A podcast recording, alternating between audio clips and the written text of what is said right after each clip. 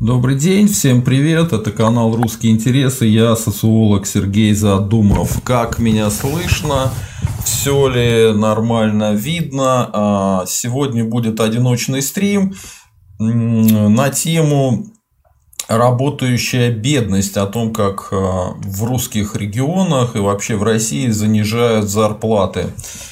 А, если помните, все началось с того, что как-то на одном из стримов я рассказал, что в СССР многие инженеры получали меньше рабочих. А, и сказал, что не знаю, как точно сейчас, но в одном, по крайней мере, регионе, где у меня есть знакомые, точно-точно такая же ситуация была, когда он становился инженером. И вот мне прислали зрители в подтверждении моих слов а, целую здоровенную статью, ну, даже не статью, а подбор фактов того, что происходит. В том числе там было и про инженеров. То есть человек э, учится много лет, становится инженером, у него высокая квалификация, но он получает меньше обычного работяги. И это прямо сейчас в Российской Федерации.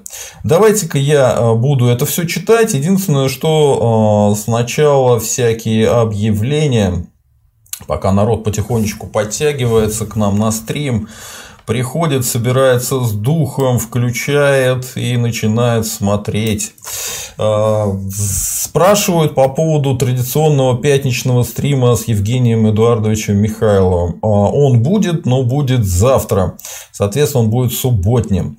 А, завтра мы с ним в студии будем сидеть, общаться, обсуждать новости. Надеюсь, сегодня тоже какие-то новости обсудим помимо всего прочего и помимо основной темы. Естественно, я буду отвечать на вопросы. И по поводу завтра. Завтра должен был быть один э, мистический, мистический персонаж, но он э, ушел в нирвану, видимо, и не отвечает э, на мои запросы. Э, и я не знаю, будет ли он завтра или нет. Э, завтра мог бы быть Юниман. Юниман точно отказался, он будет после Нового года. То вообще интересно. Он говорил, что после 2 декабря, после 2 декабря уже после Нового года. Э, вот так вот. Ну, нет, так нет, честно говоря, ничего страшного. Вот. По поводу Стрелкова должен был быть в эту пятницу Стрелков, но студии, к сожалению, нам не смогли предоставить помещение. А вот на субботу смогли, э, и вроде бы мы договорились с гостем на субботу, но будет ли гость в субботу, не знаю, до сих пор не знаю. А вот э, Дак Лайтер пишет, Микапрока звони, э, зовите. А вы знаете, вам повезло, скорее всего, он скоро будет. Либо он, либо Дмитрий Прокопов, не знаю, кто-то из них двоих. А, во всяком случае, на понедельник мы собираемся поставить э, передачу о итогах деятельности э, Чубайса, того самого Чубайса на должности Роснана. В цифрах, фактах, комментариях, безо всяких жестких высказываний, э, но про жесткую реальность. Что он там наделал, натворил за это время – поговорим про это в понедельник. В понедельник обычно я не делаю э, стримы. Э, Андрей Бармалей, блин, а я подписался на Юнимана, ладно, подождем. Э, ну, у Юнимана же есть собственный канал, Андрей Бармалей. Э, ну, я тоже надеюсь с ним пообщаться. Он один из немногих нетоксичных русских националистов, поэтому будем с ним дальше общаться. Так, а... Так, а, вот, еще, еще, еще, еще. Вот тут внизу написано, не вот тут, а вот тут вот внизу, да? А, вот тут. Внизу написано банкротство и телефончик. О чем это? А, если у вас проблемы с кредитами, вы понахватали их много, и хотите, как вот э, тут персонажи из новостей, поехать куда-нибудь в Калининград и вышибить бывшей э, жене мозги, а потом себе, не делайте этого. Лучше позвоните по этому телефону, там бесплатная консультация, как избавиться от долгов. Если кто не понял, это рекламная интеграция нашего канала. Да, канал растет, развивается, у нас уже есть рекламные интеграции. Ну, пока такие скромненькие, скромненькие, ну ничего. Так, давайте-ка я сначала поотвечаю на вопрос, а потом начну по теме рубиться. Так, э, Андрей Бармалей, вам тоже привет. Это наш спонсор. Народ, становитесь спонсорами. канала. Так, а, Андрей Бармалей. Был бы интересен опрос по зарплатам зрителей. Может, не конкретно по регионам примерно. А, я подумаю, опросная штука на Ютубе есть, но она не очень крутая. То есть там не так много вопросов э, можно сделать. И надо конкретно продумать, как это сделать, э, по каким регионам, потому что нас смотрят, собственно говоря, даже не только и в России. Сама идея хорошая, опрос по зарплатам сделать. Все правильно. Так, а пишут, что все видно, слышно. Хорошо. Алекс пишет тоже.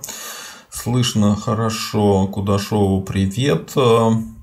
Сергей Скудашов, еще тема Лента.ру. Турция поддержала Украину в инициативу проведения переговоров по деоккупации Крыма. Об этом написал глава МИД э, Мевлют Чевушаглу в Твиттере по итогам встречи с украинской коллегой Дмитрием Кулибой. Ну, э, народ, э, тут ничего нового. Вообще-то Турция не признала присоединение Крыма к РФ.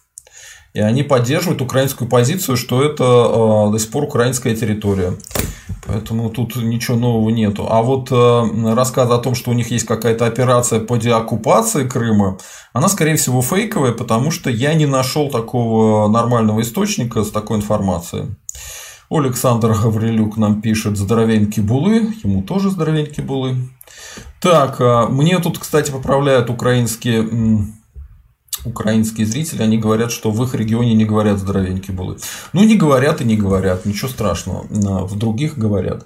Да, Клайтер, Микопрок позовите, это мы уже обсудили. Зигзаг, ну ничего, скоро все изменится, будет как на Западе, а именно только дети лордов могут быть инженерами. Я вас, наверное, сильно удивлю, но дети лордов не хотят быть инженерами, как правило, но, может быть, в крайнем случае архитекторами. А, потому что инженер – это такая довольно трудоемкое в смысле умственных усилий занятие, и поэтому, э, как правило, инженеры идут другие люди. Алекс пишет, что Юниман славный, да. Угу. Так, ага, э, Сергей Кудашов. Э, РИА, Анкара поддерживает по, по, по платформе. Ну, это мы сейчас уже обсудили. Что там? Так, Э, Андрей Бармалей на канал Юнимана и подписался из интереса. Ну, э, я тоже подписался на его канал, но я его, если честно, не смотрю так довольно сильно. Ну, не знаю, он, по-моему, какие-то темы. Тема у него даже хорошая. И вот э, просто не мое. Так, Игорь Чайковский. МРОД в России это стыд. 12 тысяч рублей. Путин гордится, когда поднял его с 11 до 12 тысяч а в Германии и Франции в 10 с половиной раз больше. 1500 евро, из них половина остается чистыми после оплаты коммуналки. Ну, э, почти правда, почти правда. А, единственное, что по поводу коммуналки, не знаю, как по поводу оплаты коммуналки, может, вы имели в виду оплаты жилья, так вот, жилье э, до 1000 евро в Европе это странно мало, обычно больше бывает. Так, а, а, Игорь Чайковский, Игорь Подмосковье, почтовый работник, зарплата чистыми 22 тысячи рублей. Да, это очень частый случай. И для Подмосковья это даже не так уж и мало. Но это, конечно, мало, если так подумать. Дарклайтер. Турки передали украинцам свои беспилотники. Э, ну да, там что-то, штук 6 летает э, рядом с Новороссией. Есть такое. Сергей Скудашов. Тут новое в том, что Турция будет принимать участие в деоккупации Крыма. Какие нормальные источники я привел? А, нет, она не будет принимать никакое... Э, она будет принимать участие в обсуждении того, как деоккупировать Крым. Все-таки разница между военной операцией по деоккупации Крыма и обсуждением чего-то – это очень большая разница. НТФЛ – наш спонсор еще один. Спасибо, народ, становитесь тоже нашими спонсорами. Сергей, знакомы ли вы с экономистом Леонидом Пайдиевым? Он как раз тоже про работающую бедность искусственную много говорил. Я с ним лично не знаком, а в ЖЖ мы ссорились а, когда-то очень давно, когда он еще был сталинистом. Когда он перестал быть сталинистом, я с ним а, уже не ссорился, соответственно, но как-то мы и не мирились. Э, нормально я к нему отношусь. Вот когда он перестал быть сталинистом, я к нему прям отлично отношусь. Почему нет? Вот. Ну, он прямо такой крутой экономист и так далее. А я же социолог, мы же простые исследователи реальности. А, Сергей Скудашов. МРОД в каждом регионе свой, насколько я понимаю. Да.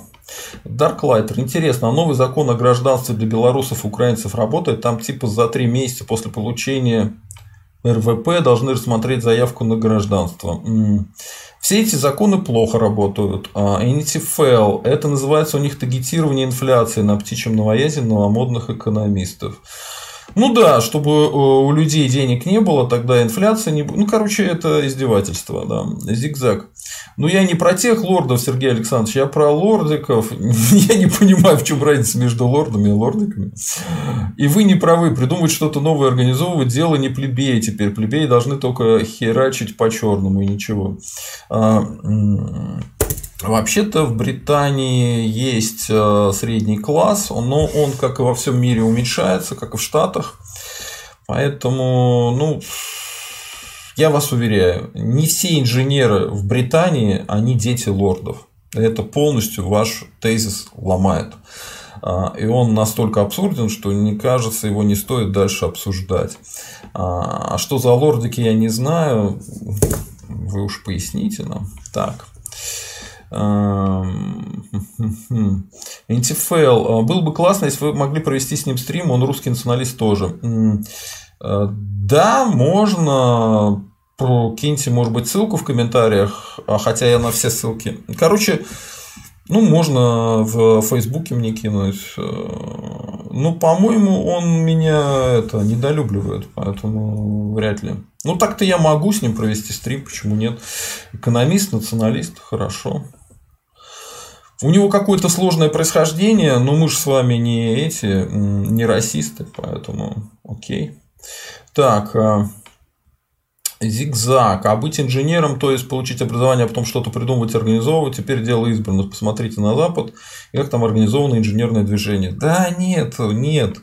Быть предпринимателем, инженером на Западе может любой человек. Если вы иммигрант э, во втором поколении, э, даже в первом, никаких проблем с этим нету. Вас кто-то обманул. Вы себе выдумали какую-то другую Британию. Вот э, быть известным социологом, и который бы не говорил какую-то чушь, вам не дадут. Да. Нужно обязательно нести какую-нибудь пургу. Вообще социология такая странная область на Западе. Там либо человек э, становится социологом и начинает затирать что-нибудь про мультикультурность, тогда да, можешь, можешь этим заниматься. А если ты теорией элит э, занимаешься, то тебя просто туда тупо не пустят и все или обременяться каким-то марксизмом или еще какой-нибудь зловредной болячкой. Вот так. Так, па-па-па, па-па-па, па-па-па. Угу. Сергей Скудашов, ну да, ну да, обсует турки так ради поболтать. Нет, Эрдоган слов на ветер не бросает, а действует. Ай, господи, Сергей Скудашов, э, вы же умный человек. Неужели вы думаете, что Турция, объединившись с Украиной, вдруг нападет на ядерную державу Российской Федерации? Вот э, только потому, что Эрдоган там слов на ветер не бросает. Ну, кому нужны эти подвиги смертельные? По-моему, никому. Так. Гзак. А, вот непонятно, почему скрыли его комментарии сейчас. А, Гзак, Сергей, насколько сильно влияние на умы Владимира Соловьева? У него ферическая жесть на канале, обсасывают каждое движение Навального. А, а, ну, он э, довольно популярный на среди тех, кто смотрит российское телевидение, а это сужающаяся такая сужающаяся аудитория, обычно старушки, старички и очень сильно путинские люди. На Ютубе, как вы видите, у него э, даже со всем его бюджетом не ахти дела идут. В целом, э, ну не знаю, я его даже смотрел когда-то, просто чтобы понимать, что происходит э, в у них в головах. А сейчас я не могу его смотреть, это неинтересно. И потом э, он так сильно плюется, что даже через экран может слюна долететь до уха. Это неприятно. Вот. Нет, э, Я думаю, его влияние на умы уменьшается. Юбут Нордпол. МРОД ФРГ США 600 евро на нос. Квартира трехкомнатная от 800 евро. Ну, побольше. Короче, это беспредметный разговор. Там в одном Нью-Йорке могут быть разные районы с совершенно разными ценами. Поэтому ну, так вот прям сразу говорить, какие там стоимость квартиры, эм, не стоит. Игорь Чайковский, лямов рублей, та-та-та, зигзаг. Не все лорды Британии дети лордов, э, Сергей Александрович надежда и возможность сильно управлять людьми. Ну, вы же меня поняли. И то, что не все лорды в Британии дети лордов, это правда, но вас это не спасает. Не спасает. ННН, ННН, а тут Соловьев Дега оскорбил случайно. Знаю, но обсуждать не хочу. Потому что что обсуждать карму? Вот. Карма. Это, это сука, карма. вот и все. Тут что тут сделаешь? Я думаю, не первый, не последний раз э, это было. Так, НТФЛ, который Шапиров, Соловьев, а что случилось? Э, ну, что случилось? Э, поручили Соловьеву по тематичке ругать Глуховского. Это писатель такой, который написал что-то там про метро, фантастику. Как после чего-то такого в метро люди ховались в Москве. Вот. А он перепутал с Голковским и начал ругать не Глуховского, а Голковского. А потом, когда ему в ухо сказали, что он ошибся, он открыл этот, Википедию и начал говорить, что какая разница, это тоже э, негодяй. Совершенно, совершенно случайно досталось и Голковскому. Вот. Карма. Так, Игорь Гзаковский. Я жил в Германии получал 12 евро в час на почте на сортировке ДХЛ. МРОД 9,3 евро в час. Умножаешь на стандартное рабочее время, получаешь 1500 евро в месяц. Это зарплата. А, ну, на ДХЛ довольно жестко да, работать. Хотя я слышал, на Амазоне еще круче. Так, эм, Сергей Скудашов. Турция будет воевать с РФ руками украинских близко к 100%. Никак нет, потому что рук украинцев не хватит. У них не очень хорошо получается воевать э, с РФ. Вот. Так, а, а еще текст, текст Дега про себя прочитал, но этого я не видел уже, это, наверное, был цирк. Так, э, цирк, цирк, цирк. Крым нельзя отвоевать, потом назад не впаришь.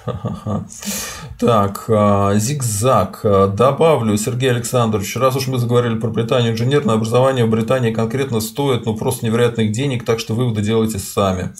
А я вам скажу, зигзаг, что вы мало что знаете про Британию. А вы знаете, например, что в Британии бесплатная медицина. А вы знаете, что там есть и бесплатное образование. Поэтому, когда вы говорите, что инженерное образование в Британии конкретно стоит ну, очень невероятных денег, вы путаете Британию, может быть, с Соединенными Штатами Америки. Но даже в Соединенных Штатах Америки есть всякие муниципальные вузы, где тоже бесплатное образование. Так что выводы делайте сами, зигзаг, вы все время несете неправду. Не знаю почему, но неправду. НТФЛ. А, Россия не будет никогда применять ядерное оружие, яиц не хватит, ибо ответчика может зайти ой-ой-ой, отключение от свифта и бан на торговлю нефтегазом, конфискацию имущества и заморозка. Значит, первое. А, отключение от Свифта не проблема, потому что с 2014 года этой темой занимались и есть какие-то вещи. В целом, если нас отключат от Свифта, это будет означать, что просто на 3 дня дольше все платежи идут. Все. Как бы ничего хуже этого не будет. Бан на торговлю нефтегазом. Не будет никакого бана нефти, на нефтеторговлю э, нефтегазом. Если на нас, допустим, нападает Украина вместе с Турцией, все видят, что это произошло, они напали. А в ответ э, на это Российская Федерация в случае какого-то невероятного проигрыша, что тоже невозможно, потому что даже в обычных вооружениях мы их покроем как бы ковцу, и мы в ответ на агрессию долбанем ядерным оружием, ну, нас заругают, но нефть и газ буду покупать по-прежнему. Вот так вот. Даже во время а, Второй мировой войны страны торговали друг с другом через нейтральные страны. Представляете, обычные люди э, воевали, а их правительства покупали друг у друга всякие ресурсы через посредников. Конфискация имущества и заморозка. Вот, кстати, хорошая тема. Мы э, по поводу нее попозже поговорим. И давайте, наконец, уже про тему. Давайте про тему, про работающую бедность. Э, зажжем. Значит, что такое работающая бедность? Это нездоровое состояние экономики государства, при котором наблюдается одновременно и аномально низкая безработица и низкий уровень жизни большинства граждан. Э, вот, мы хотим на примерах показать, э, что происходит в РФ и доказать, что в РФ э, эта штука носит проектный характер. Напоминаю, что я читаю чужой текст. Если кто-то скажет, что я украл его, нет, э, на него есть ссылка. Соответственно, я просто читаю чужой текст. Но тут написано, что любой материал с данного сайта можно свободно копировать и распространять без приведения ссылки на данный сайт или указания авторства. Разрешается любое использование для любых целей. То есть, ребята, я чист вдвойне. Итак, а, инженеры. Вот то, о чем мы с вами говорили. Начинающие инженеры в Российской Федерации получают 12 тысяч, 17 тысяч рублей в месяц в среднем по стране. Теоретический потолок профессии для тех, кто желает быть именно чистым инженером, а не управленцем, составляет примерно 60 тысяч рублей в месяц. Столько могут платить человеку, не управляющему ни людьми, ни проектами. Некоторые московские компании при наличии у инженера 30-летнего стажа работы, уникального опыта, углубленных знаний в конкретной специализации. А вот американский инженер может всю жизнь проработать чистым инженером на технических должностях и развиваться именно как технический специалист, приобретая новые знания, новый опыт проект за проектом и его годовой доход будет постоянно расти. Над российским инженером находится довольно низкий стеклянный потолок. Зарплаты выше определенного уровня могут получать только те, кто управляет людьми на проектах. Стремление получить инженерную специальность в РФ с целью прийти к успеху равносильно вложению денег финансовой пирамиды Сергея Мавроди. Ну, он уже умер, но дело его живет. А, российский рынок труда сейчас является рынком работодателя, а не рынком работника. Инженерные знания автоматически сделают вас бедным, потому что в их получение надо инвестировать годы времени, отдачи эти знания не дадут, так как рабочих мест с достойными годовыми доходами на рынке труда на всех не хватит. Таким же успехом можно выучить эламский язык и шумерский язык, потратив 5 лет в ВУЗе, а после этого удивляться тому, что вам с таким багажом сложных объемных знаний никто не хочет платить достойно, не обращая внимания на то, что эламиты и шумеры давно вымерли мало кого интересуют. Итак, редактора, проректоры, деканы прекрасно знают, что посредственных хороших инженеров в РФ суммарно на порядок больше, чем рабочих мест достойными годовыми доходами для них. Но продолжают ежегодно в огромных количествах выпускать инженеров именно для переполненного внутреннего рынка, не меняя программ, не вводя интенсивных и насыщенных курсов английского языка, не ориентируя инженеров начать карьеру или свой бизнес сразу на едином глобальном рынке труда. Ну, э, дальше, я думаю, мы не будем это все дело Па-па-па-па-па. Э, ну вот э, есть пример а, инженера Андрея Перепелкина, который проживает на архипелаге Амвадж в государстве Бахрейн работает в соседнем государстве Саудовской Аравии, инженером, проектирующим насосы для нефтяного промысла. Он проговорился, что стартовая зарплата для таких инженеров у них 15 тысяч долларов в месяц. На этой прекрасной ноте олигархи Сечин и Миллер должны схватиться за сердце на своих яхтах. Ситуация такая. Обычная компания в Саудовской Аравии готова простому русскому инженеру платить от 15 тысяч долларов ежемесячно при стандартной 40-часовой рабочей неделе. Арабы в Саудовской Аравии уже сами сейчас такие насосы проектируют, производят и эксплуатируют. Не исключено, что РФ их покупает вместо того, чтобы разрабатывать свои, платя инженерам аналогичные деньги. А, вот управленцы ненавидят инженеров, потому что инженеры им кажутся слишком независимы, мало кланяются, много спорят. Кстати, у меня есть друг инженер, вот он это все дело подтверждает. И у него действительно зарплата стала повышаться только тогда, когда он стал одновременно и управленцем. А такое нежелание платить инженерам достойные деньги обусловлено тем, что управленцы боятся того, что инженеры повысят свой уровень потребления, начнут потреблять те же коттеджи и автомобили, которыми обзаводятся управленцы с целью демонстрации своего сословного превосходства. Ага. А вот пример типичной зарплаты в отраслях ракетно-космической индустрии РФ. В Екатеринбурге в НПО автоматике требуется ведущий инженер-технолог на зарплату от 25 тысяч рублей в месяц. Выглядит карьера так. Заканчивает какой-то студент ВУЗ, идет работать с младшим инженером-технологом, получая стартовую зарплату, потом через некоторое время становится просто инженером-технологом с более высокой зарплатой. А потом в ходе карьерного роста его когда-нибудь повышают до старшего инженера-технолога, и он начинает получать э, еще больше. И вот уже когда-нибудь потом житель Екатеринбурга становится ведущим инженером-технологом и в конце своей карьеры начинает получать, внимание, от 25 тысяч рублей в месяц. Жизнь удалась. А, в Екатеринбурге есть и другая примечательная компания – Пумари. Стратегия компании заключается в том, чтобы платить высококвалифицированным инженерам как можно меньше денег, но при этом компенсировать им питание в столовой, оплачивать им сотовую связь и проводить как можно больше инфантильных корпоративов и общественных мероприятий, заставляя инженеров в их свободное время танцевать, припрыжку сажать деревья, как можно меньше думать о деньгах, потому что деньги инженеров, как известно, только портят. А вот мой знакомый инженер мне рассказывал, как у них делали э, корпоратив, на котором заставляли заниматься друг с другом боксом, бить друг друга по башкам. В перчатках, но все равно по башкам. И один настолько усердствовал, что сломал себе на этом корпоративе руку. Вот так вот как бы. А зачем инженеру мозг? Зачем ему мозг? Чтобы по нему бить перчаткой. А, более того, э, российские э, работодатели выступают против того, чтобы иностранные корпорации приходили в РФ и создавали тут рабочие места, потому что в таком случае уровень жизни э, российских работодателей, ну это не поэтому, сейчас я найду эту ссылочку, и мы ее зачитаем. Так, ну вот,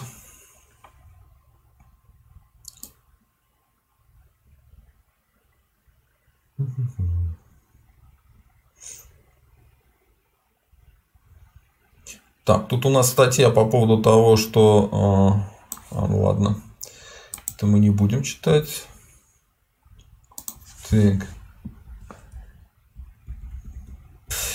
А, пам -пам -пам. А вот история про Кировский машиностроительный завод Веста. Директором завода является итальянец, которому рабочие дали кличку Муссолини за фашистский стиль управления экономикой предприятия.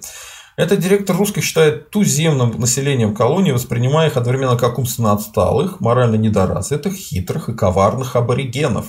Фактически зарплата у рабочих 13 тысяч в месяц. Премии существуют лишь на бумаге. Рабочих постоянно лишают премии, каждый раз находя причины. Дучи ввел порочную практику противопоставления мастеров рабочим.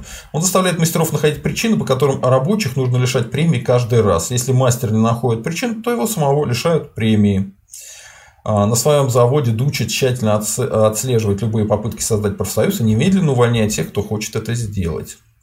Вот. Они же абсолютно, а, еще мы сейчас расскажем историю, но абсолютно противоположно, когда американские и европейские компании с нуля строят в РФ свои заводы, хотят переманить к себе максимальное количество самых квалифицированных кадров из региона, но российская вертикаль власти им не позволяет это сделать. Итак, а, многие иностранные компании открыли в разных населенных пунктах РФ предприятия, собирающие иномарки. В РФ делается аутсорсинг сборки из импортных машинокомплектов, аутсорсинг изготовления наиболее примитивных деталей, где в тех процессах не требуется высокая трудовая дисциплина. Вследствие чего на подобных отверточно-сборочных э, заводах ФОД обычно составляет всего лишь 5-7%. В качестве примеров таких сборочных заводов можно привести завод Форд Ленинградской области, завод Volkswagen под Калугой или завод Шкода под Калугой. На данных заводах рабочие устраивали бунты забастовки, требуя поднять месячные зарплаты. Кстати, интересно а, мнение, кто помогал им создавать эти профсоюзы. Есть два противоположных а, мнения. Одно, что это британцы делают на американских заводах профсоюза, а российская власть, конечно, под британские темы прогибается. А есть прям противоположная точка зрения, что сами американцы привыкли, чтобы у них были профсоюзы, и они организовывают такие профсоюзы, чтобы те у них и бастовали. Не знаю, какая из версий правильная, выбирайте любую. Так вот, иностранные заводы охотно соглашались поднять рабочим месячные зарплаты. Они не страдают патологической жадностью. ФОД находился в диапазоне от 5 до 7%. Да в любом случае пускать машины в РФ получалось намного более выгоднее, чем в ЕС. В итоге местные губернаторы строго-настрого запретили поднимать зарплату, на ковер вызывали иностранцев и филиалов и распекали их, отчитывали. Вот так выглядит типичная схема насаждения работающей бедности в РФ. В тот или иной субъект приходит э, сборочное производство на марок. Заводы начинают платить по 21 тысячи рублей в месяц рабочим. Рабочий бунтует, требует начать платить по 50 тысяч работ, э, рублей в месяц вместо 21. Иностранные заводы охотно соглашаются.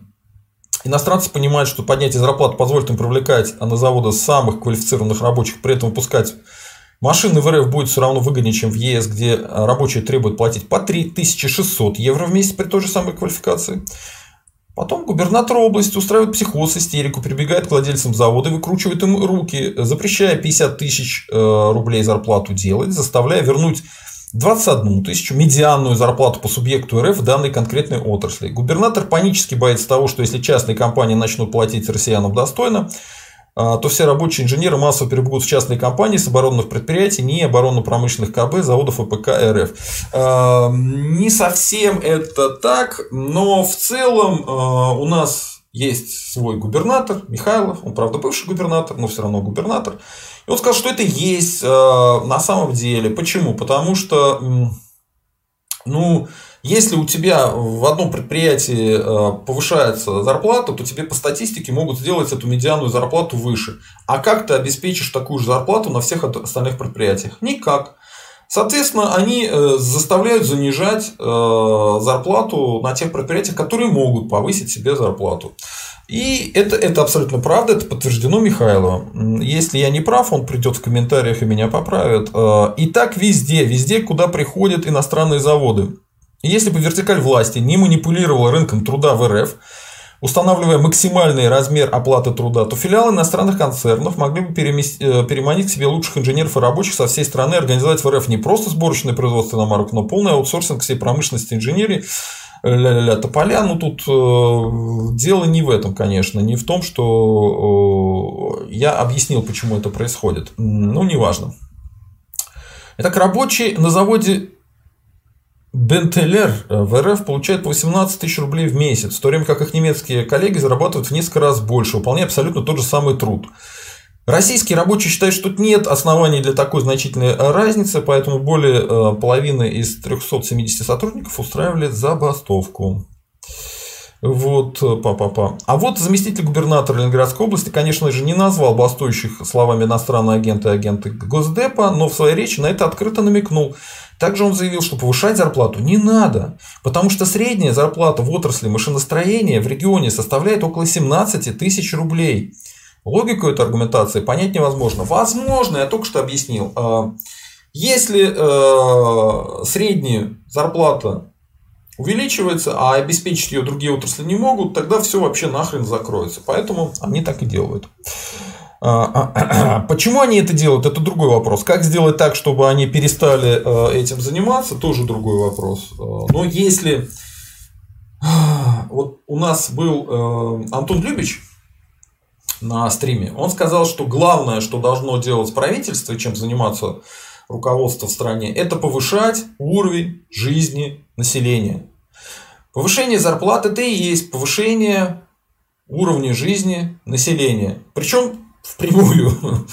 Люди получают больше денег, люди больше зарабатывают, все окей. У нас, как вот некоторые метко замечали, э, называется таргетирование инфляции. То есть, э, мешают еще в том числе, почему повышать зарплату, чтобы якобы не разгонялась инфляция. Но это тоже издевательство и глупость, потому что с ростом уровня жизни растет покупательная способность, растет возможность людей больше покупать. А, соответственно, э, в промышленности все, что внутри требует денег, Люди это могут покупать, потому что у них деньги появляются, и начинает все расти, экономика усиленными темпами растет. А когда ты борешься с инфляцией за счет того, чтобы экономика не росла, то ты дебил. Дебил и дегенерат. Вот. Идем дальше. Так, а, забастовки на рабо- э, заводе Ford происходят регулярно. Средства для повышения зарплат у завода есть. Сообщается, что прибыль завода за последние 10 лет составила 10 миллиардов рублей. При этом губернатор области высказался против увеличения зарплат рабочих. Когда число бастующих на заводе Ford выросло до 200 человек, губернатор области Александр Дрозденко в интервью журналистам назвал желание рабочих начать получать достойные годовые доходы истерическим, резко осудив бастующих.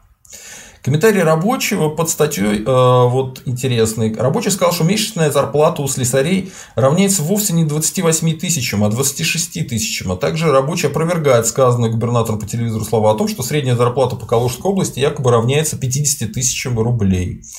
А, народ, э, нужно еще отличать среднюю зарплату от медианной зарплаты, э, потому что получается весьма забавно. Это как средняя температура по больнице, когда в Москве есть огромное количество корпораций, в которых э, может э, управляющий типа Сечина получать в день ну, несколько десятков миллионов рублей. А когда вот это все делят на всех, то получаются какие-то знаменитые, якобы московские крутые зарплаты, которые на самом деле доступны только людям уровня Сечина и их окружению. Вот. А вот по инвестконтракту написано, что иностранный работодатель не может платить зарплату выше определенного уровня, чтобы спецы с оборонки туда не перебежали. Такая завод, э, ситуация со всеми заводами. То есть человек, работающий в индустрии, подтвердил наличие в регионах повсеместных сговоров, насаждающих работающую бедность. Вот так вот. А, а. И свидетельство очевидца. Узнал, что есть работа на местном автозаводе. Там немцы обещали 30-40 тысяч за работу на конвейере. Кстати, я работал на конвейере. Весьма изматывающее э, занятие, мягко говоря. Именно во время работы на конвейере я понял всю ценность высшего образования. Но после того, как я получил высшее образование, я понял, что за работу на конвейере платили неплохо. А потом даже рост зарплаты до 100 тысяч. Но местные власти запретили иностранцам поднимать зарплаты, мол, так работают местные. А если зарплаты вырастут, то в область потянутся из других регионов. Тогда я поехал в Москву. Вот так вот. Па-па-па. Вот тут пишут, что некоторые голодовки устраивают, э, чтобы давали больничные, да, довести свое тело до такого состояния, при котором врач по клинике может выдать больничный. А, трудовое законодательство фактически делает трудовой кодекс а, легальные забастовки невозможными, а нелегальная забастовка считается прогулами, за которых всех рабочих могут уволить. Поэтому некоторые рабочие устраивают голодовки, продолжая при этом работать и пить только воду. Депутаты осознают опасность голодовок, поэтому они подготовили законопроект, запрещающий представителям некоторых профессий объявлять голодовки. Ничего себе. Вот, кстати, а, иногда рабочие в РФ объявляют итальянские забастовки. Например, на Урал-вагон-заводе рабочие начали протестовать против понижения их удельных доходов. Знак протеста 16 человек уволилось, еще 48 ушли на больничных, договорившись с врачами, остальные устроили итальянскую забастовку, то есть стали работать строго по инструкции, медленно и без переработок. Сообщается, что зарплаты рабочих на Урал-вагон-заводе были снижены в 4 раза. Ничего себе. Так, а, а ранее депутат Единорос из Нижнего Тагила Роман Гореленко, он же начальник метрологического производства Урал-вагонзавода, заявил рабочим, что они слишком много получают денег и не имеют права столько получать. Может быть, поэтому танк Армата до сих пор в массовое производство не запущен. Ну, по крайней мере, какая-то связь все равно есть. А, иногда рабочие на заводах умирают от переутомления на работе. Например, осенью 2017 года на автовазе После 12-часовой смены умер рабочий Виктор Насонов. Он не хотел оставаться на переработку, но управленцы его вынудили это сделать. А, сообщается, что на автовазе за год производственный травматизм увеличился на 15%. А вот про Серпухов, лифтостроительный завод. На этом заводе целый год не платили зарплату рабочим. Они продолжали ходить на завод и работать за просто так. А, несмотря на то, что завод в Серпухове якобы находится в предбанкротном состоянии, его руководство построило в Кировской области аналогичный завод и уже нанимает на него других рабочих. Согласно УК РФ, такие схемы называются мошенничеством и умышленным банкротством. Тем не менее, силовики бездействовали. Спустя год отчаявшиеся рабочие собрались у здания а, городской администрации и начали требовать выплатить им деньги за прошлый год. Так, так, так, так. Ну, тут э, про стрельбу, про рукоприкладство. А, вот это, кстати, интересная тоже тема. В КНР пилотам платят от 17 тысяч долларов в месяц старым пилотам и до 25 тысяч долларов в месяц командирам воздушного судна. Из-за чего, кстати, из РФ начали пилоты туда убегать. Они же со знанием английского, какая им разница? А, вот так вот. А опытный а, командир воздушного судна получает в КНР в Китае до 30 тысяч долларов в месяц. Вот так вот. Ну, в среднем, а, в среднем в мире платят где-то от 10 тысяч долларов до 20 тысяч долларов. А попадание в этот диапазон является общемировой нормой. Это нормально, это рыночно, это по рынку. В РФ же ситуация иная. В официальных отчетах пилоты якобы получают по 320 тысяч рублей в месяц, даже больше, но фактически на руки они получают намного меньше. При этом авиакомпании строжайшим образом запрещают пилотам э, разглашать их фактические зарплаты, заставляя подписывать соглашение о неразглашении, запугивая пилотов том, э, тем, что в случае разглашения они будут дисквалифицированы медкомиссией, отстранены от полетов. Пилот Денис Оконь рассказывал интересную историю, когда генеральный э, директор Аэрофлота в очередной раз публично заявил о том, сколько у них получают пилоты, то негодующие пилоты начали массово звонить в Аэрофлот и платить, требовать платить им разницу между этими 320 тысячами рублей в месяц, которые они якобы получают, и фактической зарплатой. А менеджмент отключил телефоны, ничего не отвечал. А вот э, что рассказывают те, кто работает в Китае из пилотов. А, Аэрофлот э, платит э, своим пилотам 500 тысяч рублей за 3 месяца работы, то есть по 167 тысяч рублей в месяц на человека. Аномально низкие зарплаты у российских пилотов по меркам единого глобального рынка труда привели к тому, что пилоты начали массово летать работать в другие государства, включая КНР. Что авиакомпании РФ сделали для того, чтобы пилоты их не покидали? Договорились с Росавиацией о том, что она перестала отвечать на запросы иностранных агентств с просьбой подтверждения свидетельств пилотов на основании закона о персональных данных.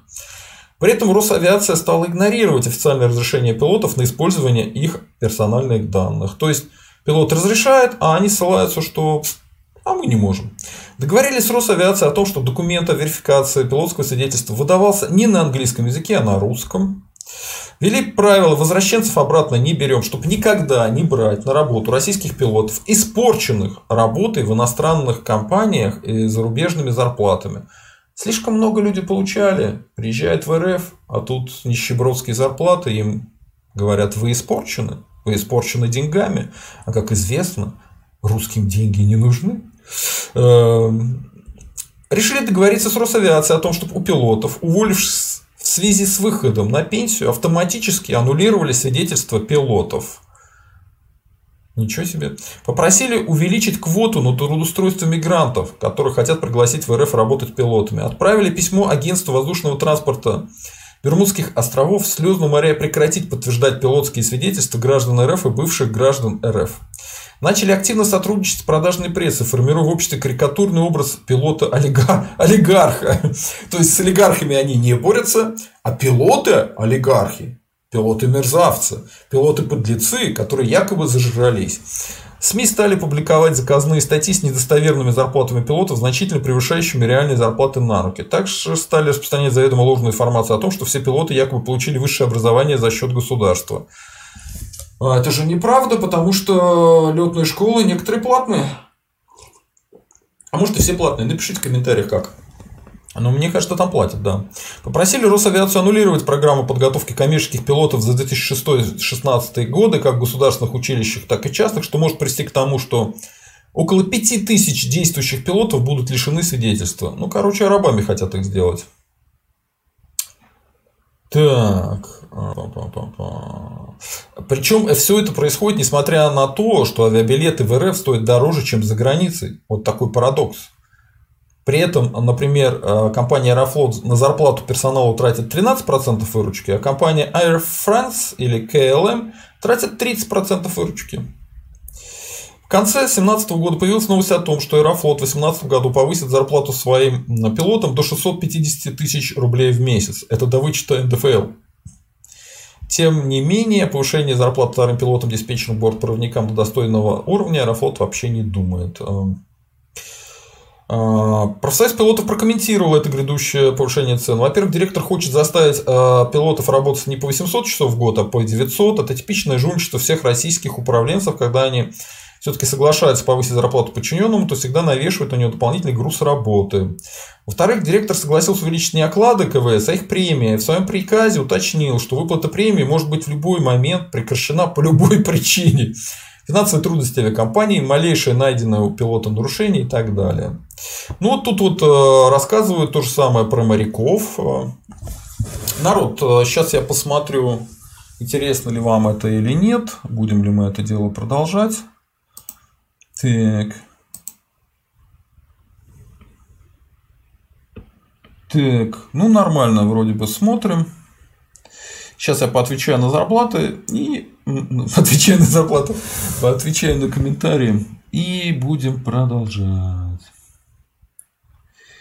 Так. Так, что тут у нас есть? Угу. Так, народ, подписываемся на канал, ставим лайки, пишем комментарии и не забываем, если у вас есть кредиты и вы хотите избавиться от э, кредитного рабства, обанкротиться, а есть такая процедура, через суд каждый человек может провести процедуру банкротства и не быть никому ничего должным, то внизу видите ссылку банкротства и телефончик. Звоните туда, это консультация бесплатно, а Сама процедура банкротства, конечно, должна оплачиваться. Угу. Идем дальше. По вопросикам сначала пройдемся. Так. Соловьев, Голковский, Турция, инженеры.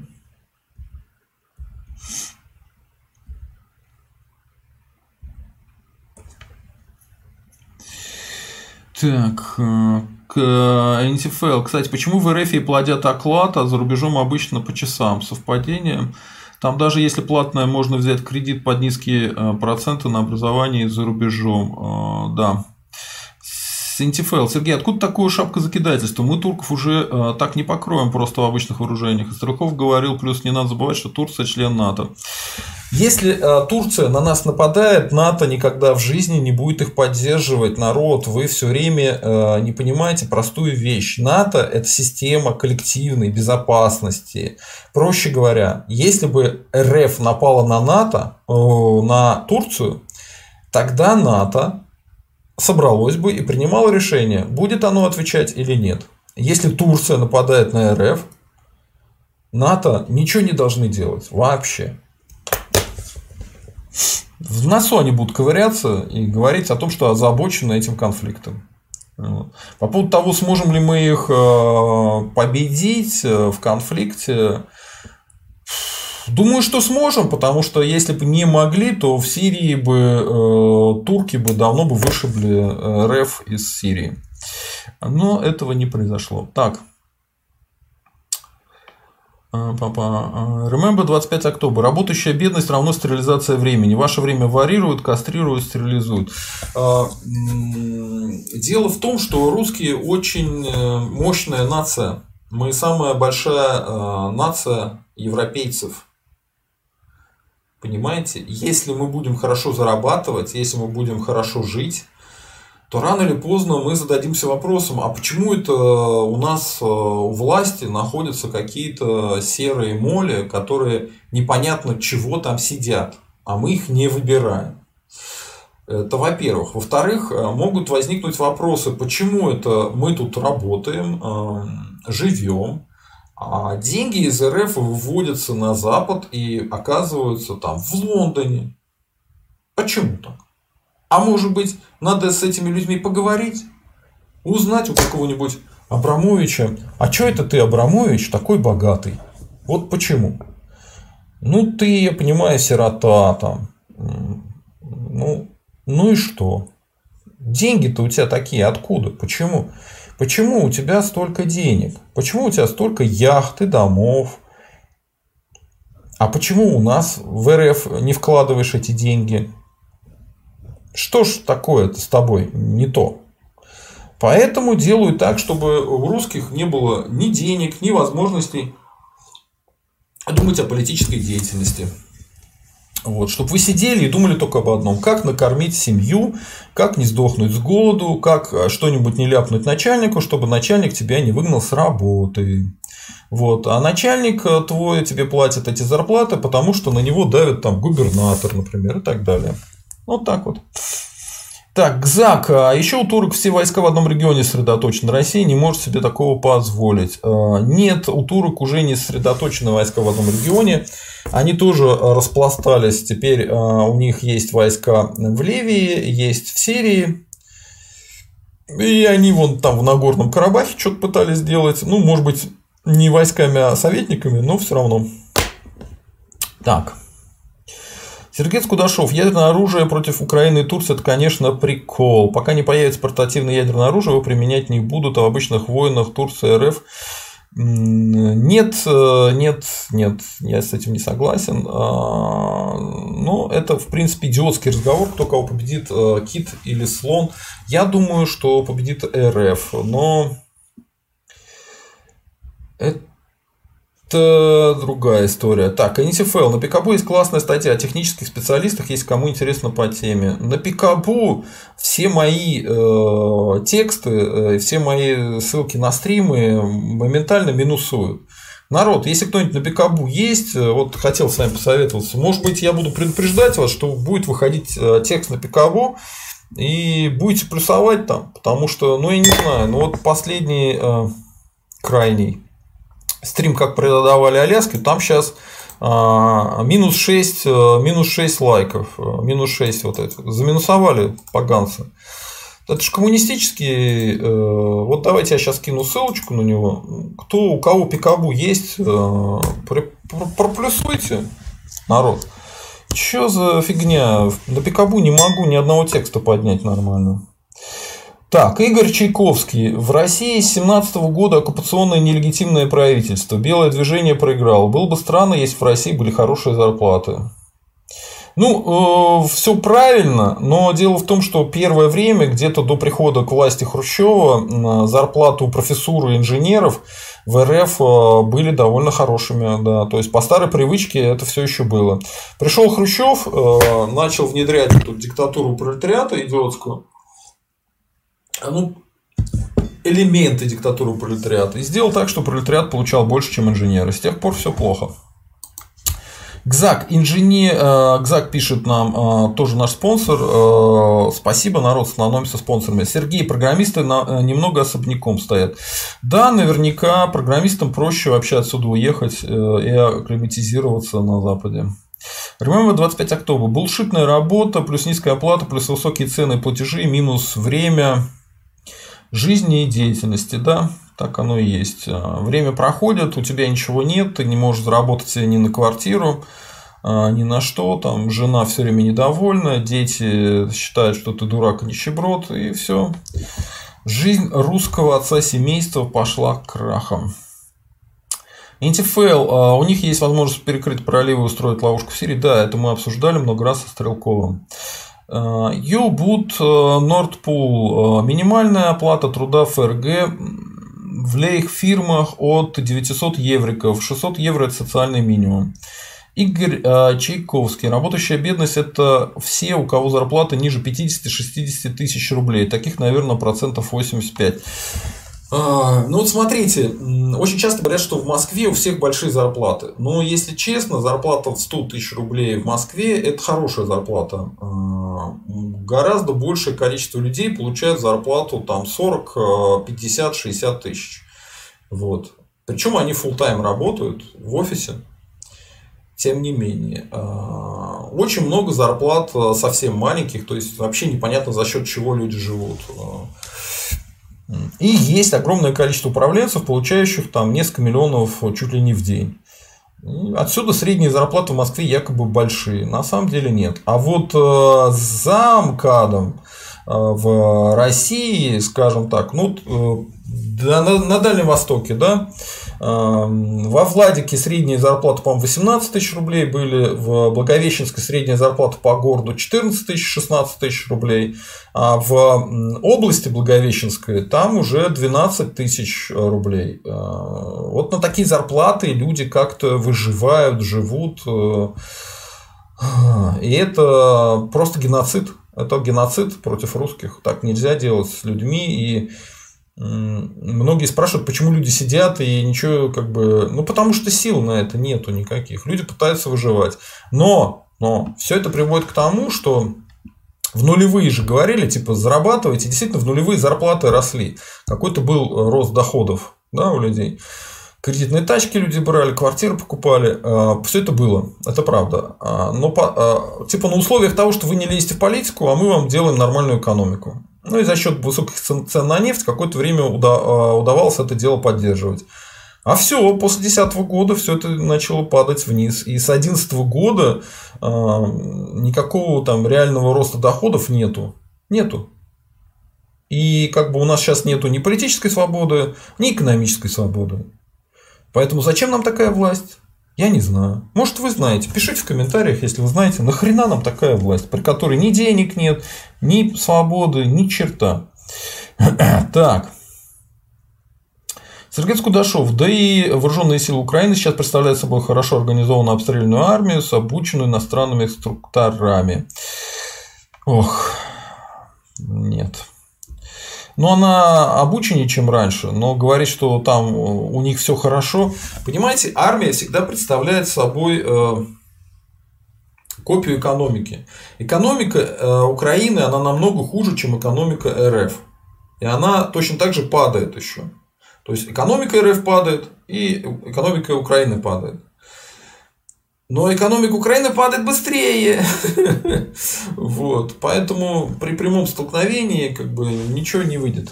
Даже если украинцы объединятся с турками, им это не сильно поможет. А, но если такой конфликт случится, то а, Путину придется потерять все позиции в Сирии, потерять все позиции в Ливии.